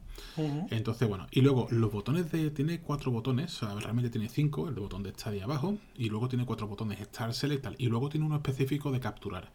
El problema es que han colocado de forma inversa estos botones y el que suele estar a la altura de start está el de capturar. Y cuando tú quieres, por ejemplo, pausar la pantalla o lo que sea, lo que está dando es lo que le está dando es a capturar. Y cuando lo que quieras, cuando lo que quieres es, eh, yo qué sé, abrir el selector de X, lo que le está dando es al eh, es el, ¿cómo se llama, tío? al, asistente de voz de Google, tío. Y eso, es decir, en una, mm, en una, en una nueva versión del mando tienen que arreglarlo porque a mí me pasó un montón. Yo tengo que tener como 300 capturas de kill, ¿vale? Porque es que no, no, no, el botón está donde no tiene que estar. Sí, sí, sí. ¿Qué más te puedo contar? ¿Has probado? Eh, ¿Hay algún espera, espera, eh, ¿hay algún problema en base a la imagen en el sonido? Te digo, yo juego con auriculares, mm, como también como tú y como otros tantos, ¿no? Y sí que hay un problema. Es decir, el códec de vídeo, como te he comentado anteriormente, mm, no tengo mucho que decir sobre él, la verdad. Es decir, tiene los handicaps habituales, pero no son dramáticos, son aceptables, ¿vale? A no ser que juegues a, a, 12 centímetros de la pantalla. No te vas a dar cuenta. Sin embargo, en el de audio sí que he encontrado algún problema. Y es algún problema que mm, es bastante molesto a largo plazo. Y me explico en los juegos que estamos probando actualmente, o sea, habitualmente, mm, hay un selector de, idioma, un selector de subtítulos, tal, bueno, subtítulos, es otra historia, es, otra, es otro, ese es otro melón. Eh, está un selector de, volumen general, diálogo, ¿no? Música y tal, efectos y tal y cual, ¿no? Por regla general, tú pones el volumen general a una, digamos, al máximo y luego vas, digamos, dices, hostia, pues la música la voy a bajar al 30%, eh, lo que son los efectos al 80%, los diálogos al 100%, porque quiero que se escuche tal. Y no, o sea, no es que no se guarden, es que a veces, a veces sí y a veces no. a mí me ha ocurrido muchas veces de, de repente escuchar los efectos como al 200%, y si lo estás escuchando con auriculares te llega a hacer daño. O sea, efectos de cuando la linterna, cuando dejas la linterna, o cuando enciendes o apagas la linterna, que es un clic, clic, ¿vale? Y es como si fuese un chasquido en los auriculares. Eh, una ventolera de viento que hace que, o sea, un, un vendaval que hace que una puerta mm, de repente se cierre de forma de forma mm, abrupta, ¿no? Contra, contra su marco y haga un ruido muy intenso y eso también te molesta. Em, la niña cuando se mueve al lado de una verja y se escuchan sonidos metálicos, es decir, todo lo que va, digamos, por ejemplo, una campana ya ni te cuento, ¿sabes? O sea, te deja un pitio en los oídos increíble. Lo he intentado configurar de varias, de, de varias formas, incluso cambiando de auriculares, incluso teniendo auriculares que no son Bluetooth y la experiencia es la misma sí que es cierto que no se nota tanto cuando estás escuchándolo por los altavoces de la tele. No se magnifica tanto, pero en los auriculares, que sobre todo, te digo, tiene diferentes canales donde te muestra el audio y demás, es bastante molesto. Y no te voy a decir que me haya hecho el quitarlos, pero sí el bajarle el audio. Y yo no soy una persona que lo escuche con el volumen muy alto, pero sí con el suficiente como para poder disfrutar todos los ápices de, que, te, que te muestra ¿no? el, videojuego. En este caso no ha sido posible. En el Destiny esto no se reproduce tanto, pero por ejemplo cuando estás pasando de una zona a otra, en el... ¿Cómo se llama esto, tío? Cuando estás en la nave. Bueno, el sonido de la nave, ¿vale? O sea, te deja sordo. Y tú dices, pero si lo... Eh, da la sensación de que se descalibre o de que el códec de audio haga cosas raras, básicamente. No es que esté mal, sino que haga cosas extrañas, ¿vale? Y esos artefactos de audio son incluso más molestos que los de vídeo, porque están ahí y te los come. El otro lo puedes ver de, de, forma semicircular o con la, ¿cómo se llama esto, tío? Con la visión periférica y demás historias. Pero, pero el, audio te lo comes. Y, y, eso sí que ha sido, sí que ha sido un problema. Dicho lo cual, ¿Recomiendas el mando de Stadia? No. Vincular de Xbox, que eso que te lleva. Claro. Venga, seguimos. que tampoco me quiero, es que esto da para un podcast entero. Sí, bueno, para un podcast entero y, ya, y ahora vamos a empezar con otro podcast entero que es Cyberbug, Cyberpunk. Pero espérate, no, sigamos con el, con el Stadia que tiene todavía más melón, ¿no? ¿O qué? ¿Qué, qué quieres hablarme del Stadia? A ver, eh, que te iba a comentar algo. Ah, bueno. Eh, a ver, hay una cosa que nos está comentando mucho de esta día, ¿vale? Y es una cosa que hay que comentarla. ¿Qué ocurriría si cierras en Steam, Rey? A ver, si cerras en Steam, hombre, a ver, Steam realmente es una, eh, para mi gusto, la plataforma más completa de videojuegos que hay. El problema que tiene Steam es eh, la facilidad de conexión eh, que tendría, por ejemplo, eh, cualquier otro sistema, como puede ser las consolas y demás, ¿vale? Que tú puedes decir, bueno, también puedes conectarlo al televisor, también, sí, pero las comodidades que tiene una consola no las tienes en el PC. O sea, de, facilidades, ¿no? Sí, pero lo que te estoy preguntando es, ¿qué pasaría si cerrase, si cerrase Steam? ¿Qué ocurriría? Imagínate que cierra mañana. Es que no sabría decirte. O sea, yo entiendo que la gente pues se buscaría su, su juego por otro lado. Aquellos que jueguen en PC buscarían la forma de seguir jugando al PC porque... Aquellos... me cago la leche. El melón es, si, si se cierra el estilo, pierdes todo, ¿no? Es decir, llevamos utilizando Steam, ¿cuánto? ¿15 años? ¿10, 15 años? Si, si se cierra Steam, lo perdemos todo lo que hemos comprado, ¿o no? Bueno, igual, igual que pasaría en Stadia o en Xbox o en... Sí, pero pero Steam, tenemos en consideración que sería más difícil que, que cierre. ¿Eso es así o no? Sí, sí. Puede cerrar, pero sería complicado porque, bueno, el éxito está demostrado y, eso es una bolsa de dinero. Eso es una cascada de billetes. ¿Estamos de acuerdo? Y no lo van a dejar caer. Sin embargo, con Stadia no es así. Google, si por algo es conocida, es porque es una máquina de cerrar proyectos y de cerrar proyectos y además si buscáis un poco por internet tenéis una web específica donde creo que mensualmente cierra entre 3 y 5 proyectos, ¿vale? Es una máquina de cerrar proyectos que no lo son viables. ¿Esto podría ocurrir con Stadia? Sí, podría ocurrir perfectamente. Por eso te digo que yo me he comprado el Cyberpunk, que por cierto es la mejor versión que podéis jugar. O sea, ni en PC ni en consola, la mejor versión que podéis jugar actualmente, yo por lo menos la que he jugado donde menos me he encontrado, no sé por qué, ha sido un Stadia, ¿vale? Lo dicho, o sea, lo dicho por un lado, lo dicho por el otro, ¿vale?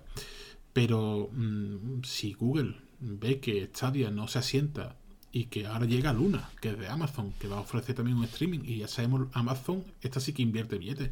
Es decir, el gran problema de esta día no es que sea un mal servicio, es que se ha vendido muy mal y que no puede vender juegos de hace 5 años a 60 euros, básicamente.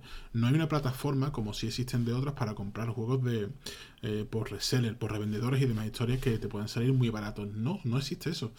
¿Vale? No existe una, una, forma de jugar a tus juegos de Steam en Stadia. No, es decir, tienes que empezar una nueva librería desde cero con unos juegos que ya están desfasados y o sea, desfasados, están ciertamente obsoletos y además están muy caros.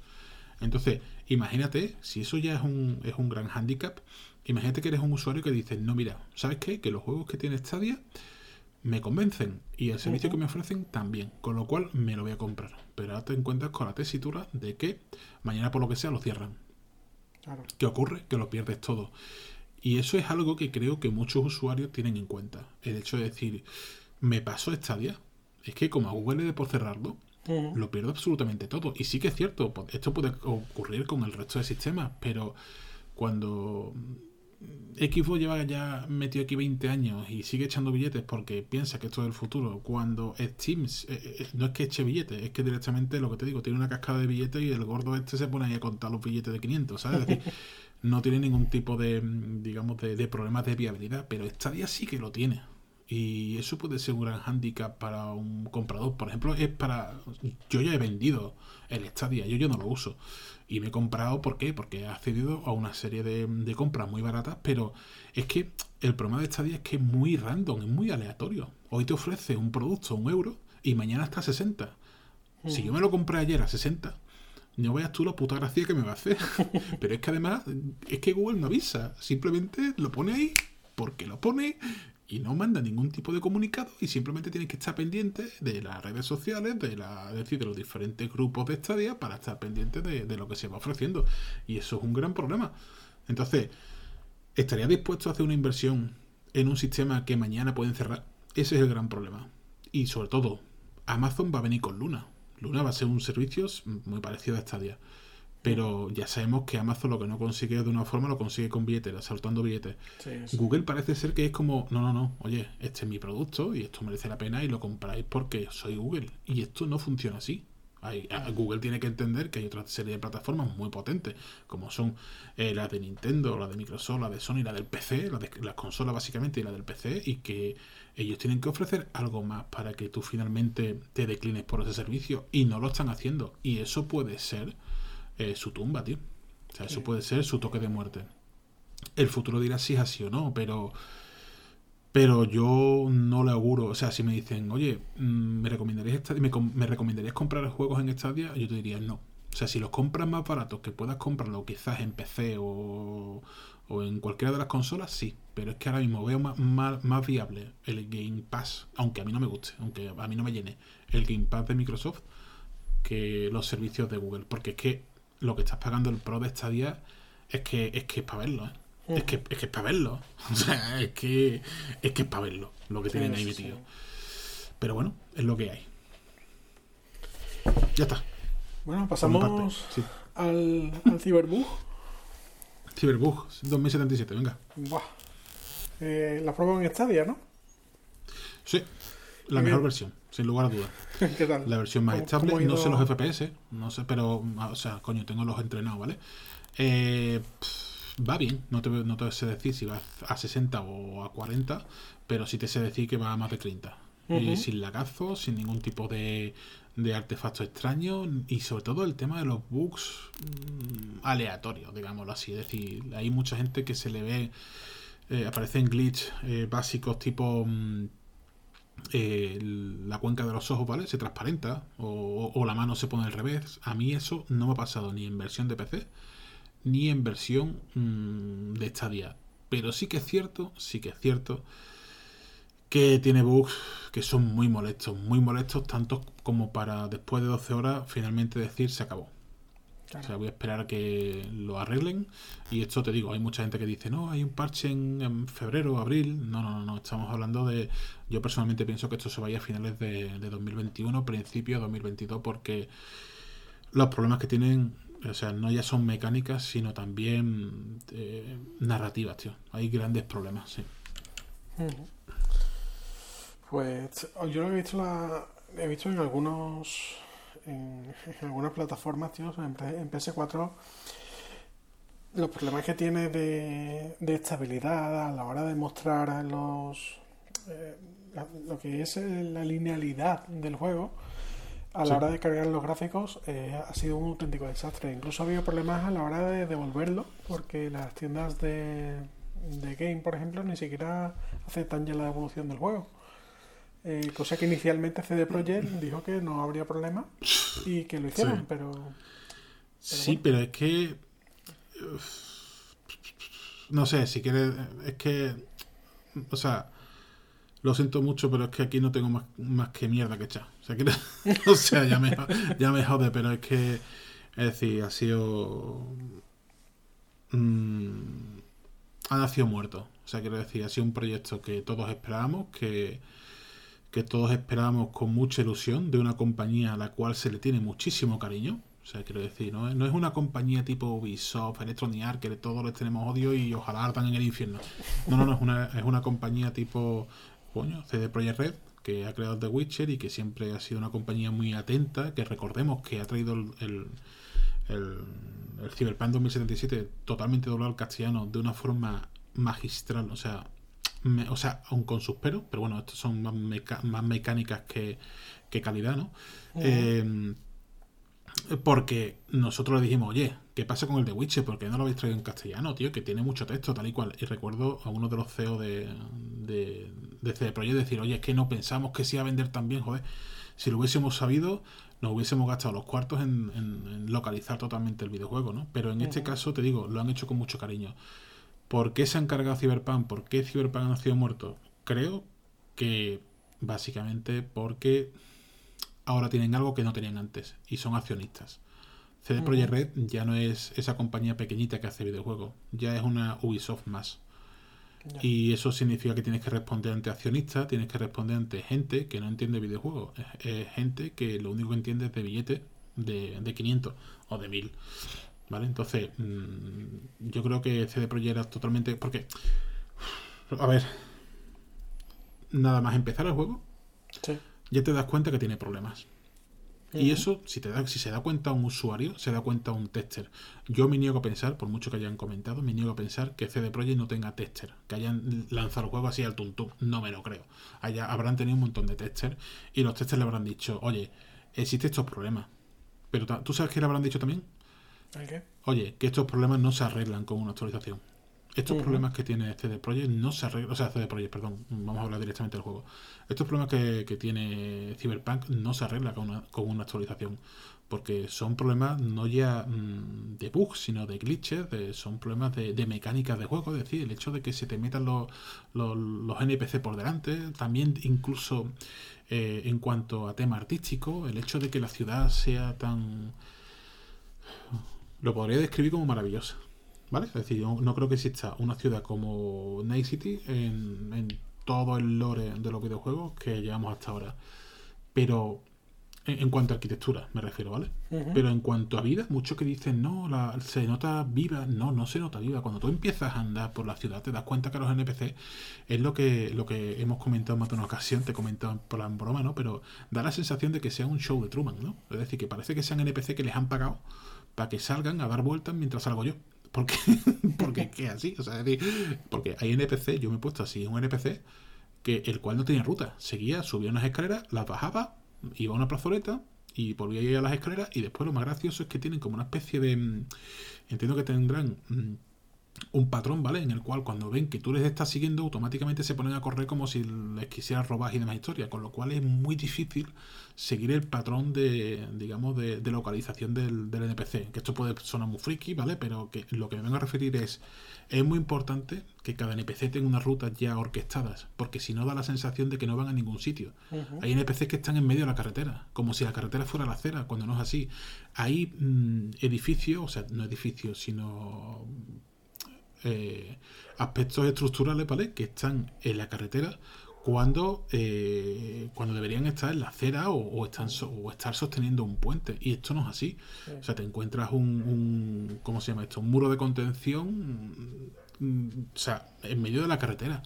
Y coches que la atraviesan como si eso no existiese. Es decir, lo que te lleva a pensar en que eso no debería de estar donde está. Y esto ocurre con muchísimos aspectos, pero a lo largo de todo el juego. Tú dices, bueno, ¿puede ser entendible? sí puede ser entendible si lo hago yo, coño, que no tengo ni puñetera idea de cómo hacer un videojuego, pero no de cuando lo hace alguien que supuestamente está preparado para realizarlo. Uh -huh.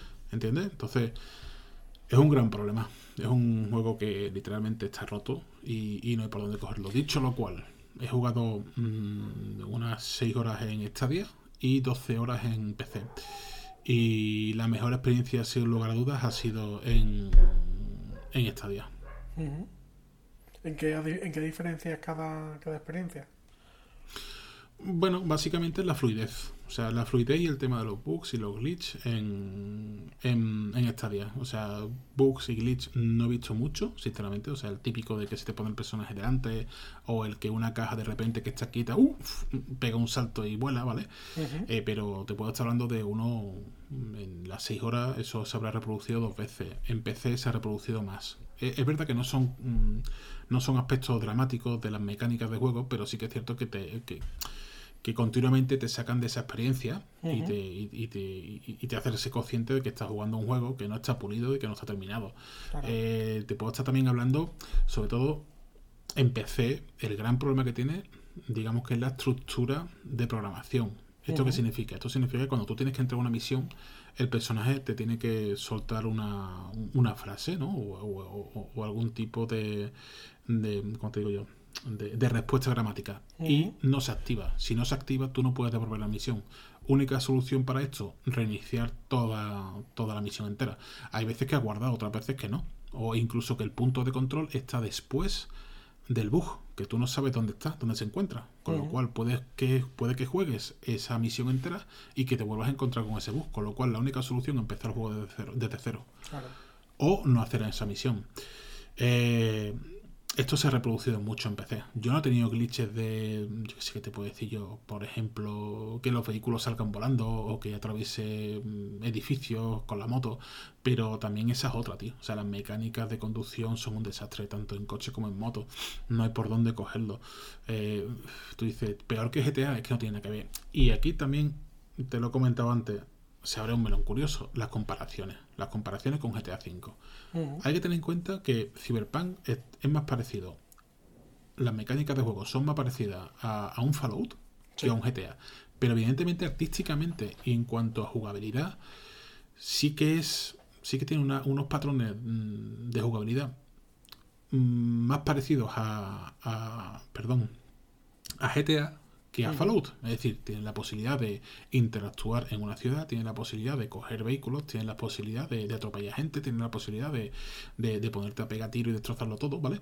Pero a ciencia cierta, o sea, lo que realmente podemos confirmar es que el juego se basa más en las opiniones que, o sea, las opiniones, perdón, en la, en la, eh, en la ejecución de, de de tramas, ¿no? En cuanto argumental, ¿no?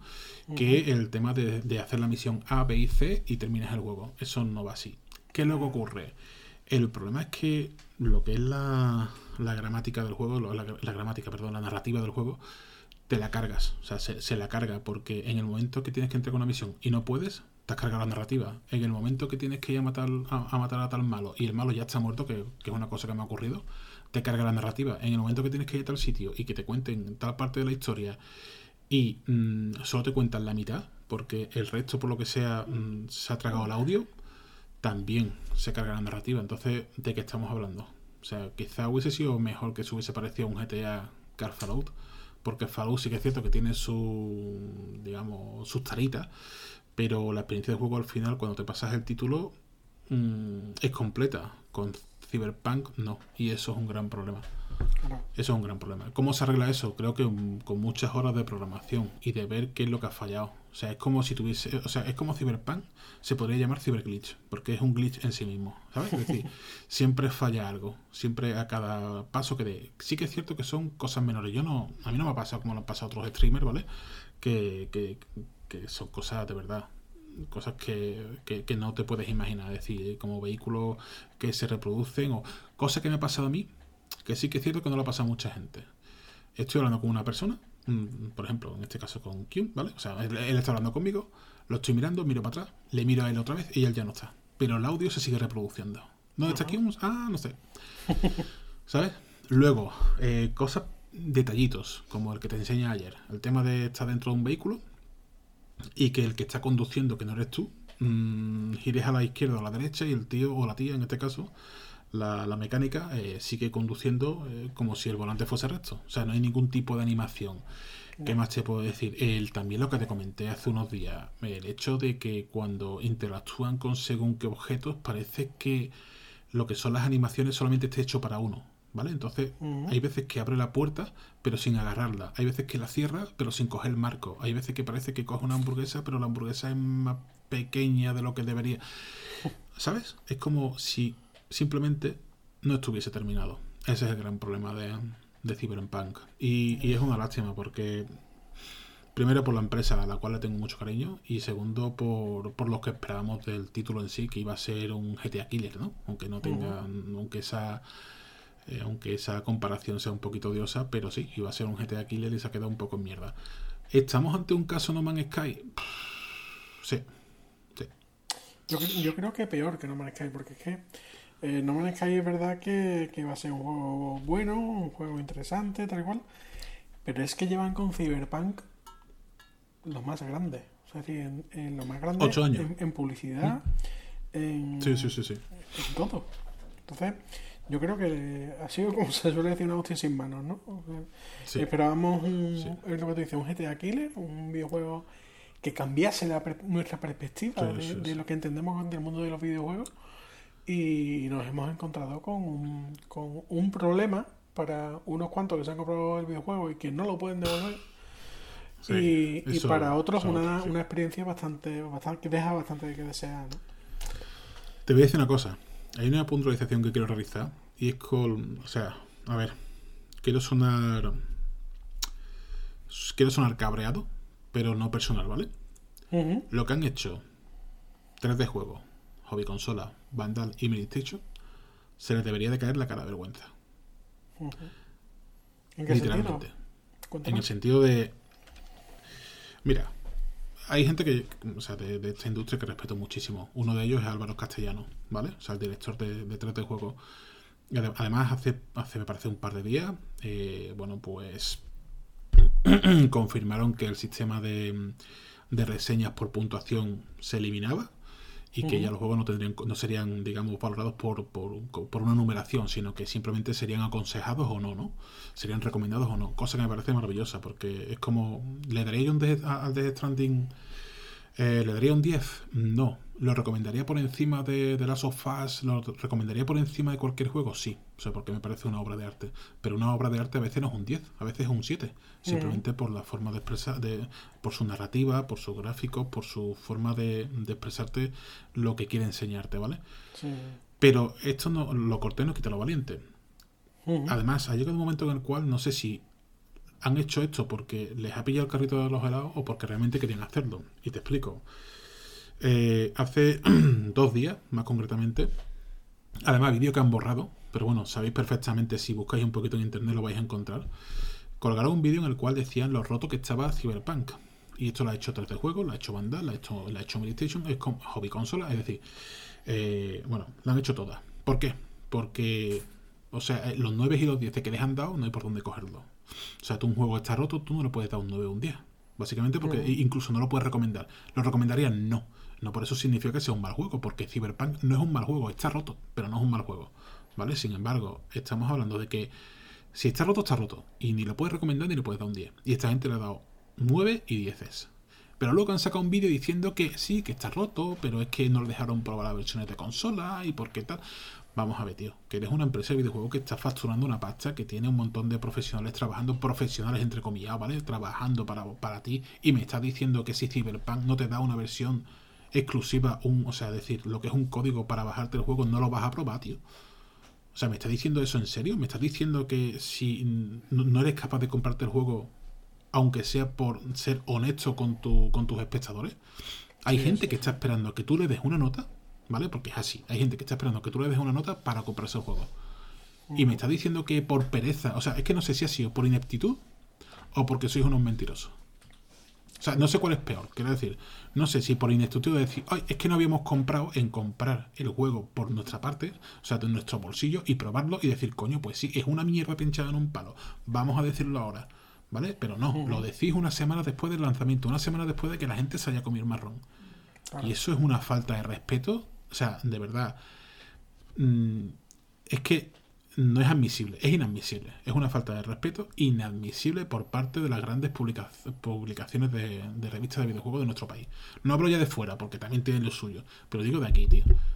Y me estás diciendo que ahora sí. No, ahora sí. Ahora el juego es una mierda. Ahora el juego si está roto, ahora sí. Ah, ahora sí, ¿por qué? Porque lo hemos visto en, en streamer, lo hemos visto en YouTube, lo hemos visto de gente que sabe y de gente que no tiene ni puta idea. Al final, la, la, resolución final es que el juego está roto. Y eso no lo habéis dicho vosotros. En ningún momento habéis dicho que el juego esté roto. Habéis dicho que de vez en cuando tiene algún bug. No, tío. Yo he jugado 12 horas y en 12 horas me he encontrado, puedo perfectamente comentar entre 60 y 80 bugs. ¿Vale? Otra cosa es que mm, dos de ellos me han roto el juego. Es decir, he tenido que reiniciarlo. Y otro he tenido que reiniciar misiones. El restante sí que es cierto que puedes pasar, bueno, decir, hostia, te encuentras a los enemigos de espalda, te encuentras a un enemigo dentro de una caja o que no se muere, vale, de acuerdo. Pero estamos hablando de que está roto, sí o no. ¿Es normal encontrarse un juego así, sí o no? No. ¿Qué es lo que ha hecho 3D Juego? 3D Juego dijo el otro día que sí que estaba roto, pero es que era problema de CD Projekt que no le había dado, no le había dado los códigos, tal y cual. Entonces, aquí hay dos formas de, ver esto, tanto 3D Juego como Hobby Consola, como los demás. Dos formas de ver esto. O sois unos ineptos, porque no tenéis la capacidad de comprar un puto juego. Porque estamos hablando de comprar un juego, tío, ya sea un Xbox o un PlayStation. O sea, ¿de verdad me lo estoy diciendo? O sea, ni ninguno de esos redactores que aunque no le den el código, se lo compre simplemente porque ame los videojuegos, tío. No lo comprarías tú. Si, si tú estás trabajando en una revista y tu, tu, día a día es probar videojuegos, no te da, aunque no te den el código, no te da por comprártelo. Sí, ¿no? Quiero pensar que sí. Entonces nos lleva al segundo punto. Son unos mentirosos. Es decir, no han dicho que el juego está roto por las posibles repercusiones que pueda acarrear. ¿Cómo, cómo, ¿Cómo nos tomamos esto? ¿Sabes? y, es, un debate, de verdad. Yo ayer estaba cuando escuché. Bueno, pero es que el vídeo de 3D juego lo han borrado. Porque encima ponen. Han puesto una serie de capturas que estaban diciendo que estaba eh, que eran de PS5 y eran de PC. O sea, en serio, eh, quiero decir, ¿de verdad? O sea, ¿a, qué punto hemos llegado? Y, es indignante. Yo ayer, estaba súper indignado, como diciendo, joder, y esto se soluciona tan fácil como borrar cosas, tío, y agachar la cabeza. Y a otra cosa mariposa. No hay nadie que pida disculpas. Alejandro Castellano debería decir, ha pasado esto, por esto, por esto y por esto. Nuestras disculpas.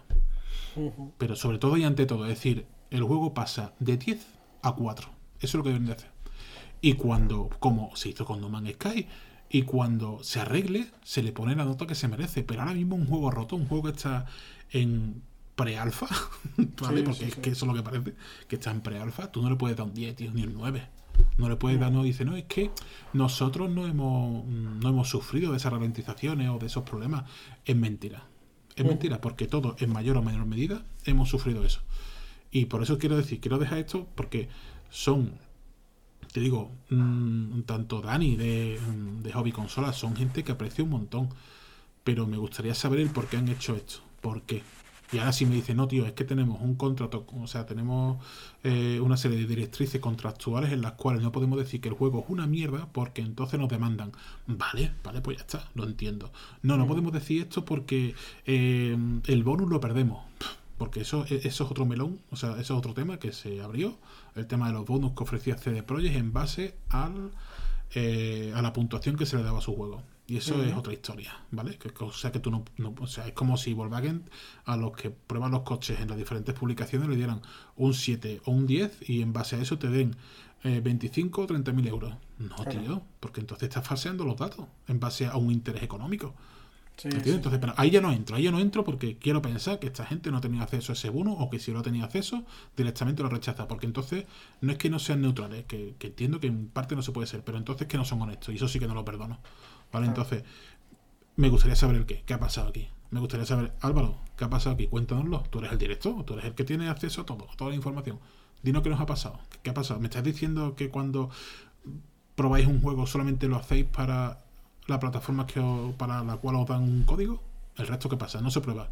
El resto de usuarios, o sea, el, el, gran cómputo ¿no? que existe de usuarios de consola que actualmente, por la, por la pandemia que estamos viviendo, está en equipo serie, en equipo One y en PlayStation 4, a esos que lo den por culo. No, ese juego no se prueba. Lo van a, lo van a, estamos locos, tío. Lo normal es probarla para PS5 y equipo Series X. Pero es que lo peor de todo es que esas versiones tampoco están optimizadas para esa plataforma. Y tienen bug, también tienen bug. Entonces, sí, sí, sí. ya está. Solamente quería hacer este apunte, quería soltar toda esta, todo, todo lo que llevaba dentro. Simplemente, de forma amiga. Ojalá algún día eh, lo, no los directores, ¿no? sino los responsables que se encargan de estas esta cifras sean honestos y digan, mira, ha pasado esto, por esto y por esto. Incluso si han metido la pata, que pidan disculpas y que digan, no volverá a ocurrir. Ya está, tío, no pasa absolutamente nada. Pero no me engañes, coño. No me engañes porque... Porque no cuela. Sí, sí. Venga, algo más. Bueno, pues con esto terminamos este primer capítulo de, de ¿Qué me estás contando si estoy on fire? Venga ya, hombre. que tenemos que comer, que no, coño, que estamos muy gordos, tío. no, pero ya, ya con esto llegamos al fin de este capítulo y, ya para dentro seguramente de, dos semanitas aproximadamente tendréis un, un segundo capítulo y comentaremos, volveremos a comentar temas de, de videojuegos, de plataformas, de, en fin, un poco de todo. Así que. Qué despedida más denigrante, de verdad, te lo digo. Pues, ¿eh? pues despídete lo que tienes que comentar es que, hombre, claro, tío, joder, pues ¿de qué vamos a hablar? Pues de lo que a la gente le interesa, los juegos, temas de consumo, lo que hemos hablado básicamente, tío. De si el Stadia es una mierda como la gente dice, que no, que no es una mierda, que si el Cyberpunk es una mierda como la gente dice, que sí, que sí es una mierda, ¿sabes? Y, cosas de ese tipo, tío. Sobre todo porque eh, todas las semanas se abren. Mm, eh, se abren nuevos. Como te digo, nuevos casos, ¿no? Incluso tanto de, de, videojuegos como de cine, que se nos ha olvidado hablar del tema del cine y series y demás historias. Pero bueno, ¿qué vamos a decir? ¿Que recomendamos The Mandalorian? 10-10, sí. No, pero eso de todas formas lo, podemos dejar para el siguiente episodio, que tenemos aquí algunos temas que están, la verdad, bastante candentes. Y, la verdad que sí. Y, y ya lo completaremos con las últimas noticias para que estéis lo más actualizados posible. Así que, eh, chavales. debajo Instagram y esas cosas, ¿no? Sí, sí, sí. Ahí os vamos a dejar tanto el Instagram como, como las diferentes redes sociales y la forma de contactar con nosotros para cualquier duda o para, para lo que necesitéis. Aquí estamos. ¿Te imaginas, tío? ¿Te imaginas que algún día nos pregunten, oye, ¿y qué pensáis de esto? No sé qué, no sé. Hostia, qué, qué puntazo, ¿eh? O sea, pondría, pondría de manifiesto que lo que decimos lo escucha alguien y segundo, es importante para alguien. Joder, tío, qué, reconfortante tiene que ser eso. ¿eh? Vamos, vamos a hacer una porra. ¿Cuántos oyentes crees que vamos a tener en total en las diferentes plataformas? Venga. De aquí. ¿La porra? Aquí, de aquí al, a, la siguiente grabación, que será dentro de un par de semanitas aproximadamente. A ver, mira, quiero decir dos cosas. Primero, que vamos a ir depurando, o sea, la forma en la que hemos hecho el podcast, ¿vale? Porque no sabemos directamente cómo empezar. Además, tú has, tú has sido el primero que ha dicho yo, vamos a empezar así y que esto corra. Y la verdad es que digo, pues sabes que te digo que me parece bien. Pero para la siguiente sí que es cierto que nos gustaría darle una forma, nos gustaría darle quizá un poco de más cuerpo y que no sea todo tan caótico. Porque es curioso, ¿eh? hemos hablado de esto y tú me has dicho, oye, mira Sergio, tío, ¿por qué no lo dejamos para mañana? Y yo te he seguido, ¿sabes? Comiendo la oreja, te he dicho, calentando la oreja en plan, diciéndote, no, tío, porque mira, ha pasado esto, esto, esto no puede ser, tal y cual. Y, y ha fluido de una forma más tal, ¿no? Lo que sí que es cierto que, claro, al ponernos a grabar, que si el micro, que si tal, que si agentes externos, ¿no? Y demás, pues ha sido un poquito más complicado de lo que a mí me gustaría, pero considero que esto va a ir increciendo, es decir, va a ir de menos a más. Entonces, si tú me estás diciendo si tú me estás preguntando, oye, tío, ¿cuántos oyentes de aquí a final de año? O sea, estamos hablando de. Sí, sí, el, próximo sería el, 2 de enero, por ejemplo. Sería un buen día para probarlo. Eh, yo digo que. Oye, ¿dónde lo vas a colocar? Bueno, yo digo que 10. ¿10? ¿Solo 10? O sea, son 10 veces que le voy a dar F5. O sea, pues yo digo que 20, porque yo también se lo voy a recomendar a 10 personas, así que. Sí, tío, sí, la verdad es que sí. A ver, tío, yo te digo, a mí el día que me lleguen, como muchas veces te he recomendado yo, Eurogamer, ¿no? que hacían preguntas y respuestas tal y cual. Eh, ojalá, tío, ojalá algún día tengamos esa interacción con, gente que le interesa lo mismo que a nosotros y, sobre todo que podamos resolverle algún tipo de duda. Ya te digo, yo, mm, si me hubiese guiado por las recomendaciones sobre Stadia, a la gente que le pregunté nunca lo hubiese probado. Y, Y ahora la cosa ha cambiado. Es decir, si alguien me pregunta, digo, oye, ¿sabes qué? No hace falta, sobre todo, no hace falta que te gastes un pavo. Pruébalo en casa, con esta configuración, tal, tal, tal. Y ya decides tú si te va o no te va. Pero no te dejes nunca guiar por la recomendación de una persona que no lo ha probado, ¿sabes? Déjate guiar por la recomendación de una persona que sabe que le ha dado cañita. Dicho lo cual, vendo Stadia. Que le interese que Lo dejo para todo. Por cierto, ¿has probado el Stadia en juegos de, de Play Store? Si es compatible jugar con él o no. No, no son compatibles, tío. No, lo que yo hubiese dado por jugar a Hearthstone en el Stadia, pero no. Ay, ay, a eso me refería yo. lo, que sí que es cierto es que puedes jugar al. Es decir, a, en el móvil a Stadia, y eso es una maravilla. Funciona realmente, parece una tontería, pero funciona realmente bien. Y. Y, es totalmente compatible. Que sí que es cierto que consume, creo que son unos 3 GB a la hora. Pero bueno, para un momento así eventual, joder, pues puedes jugar al Destiny en el móvil, creo que es un pelotazo. Que también es cierto que puedes jugar por Xcloud, bueno, pero es una opción más. Perfecto, bueno, pues con esto lo dejamos para el, para el siguiente episodio. Que tengáis mm. una buena semana y, que vaya todo genial, chicos. Hasta otra, señor. ¿Cómo? Que, que, que, adiós, que hasta otra, que, nos vemos, que, que, que, sí, que, sí, que sí. Venga, hasta luego. Venga, hasta luego. Ay. ¿Qué tal tú?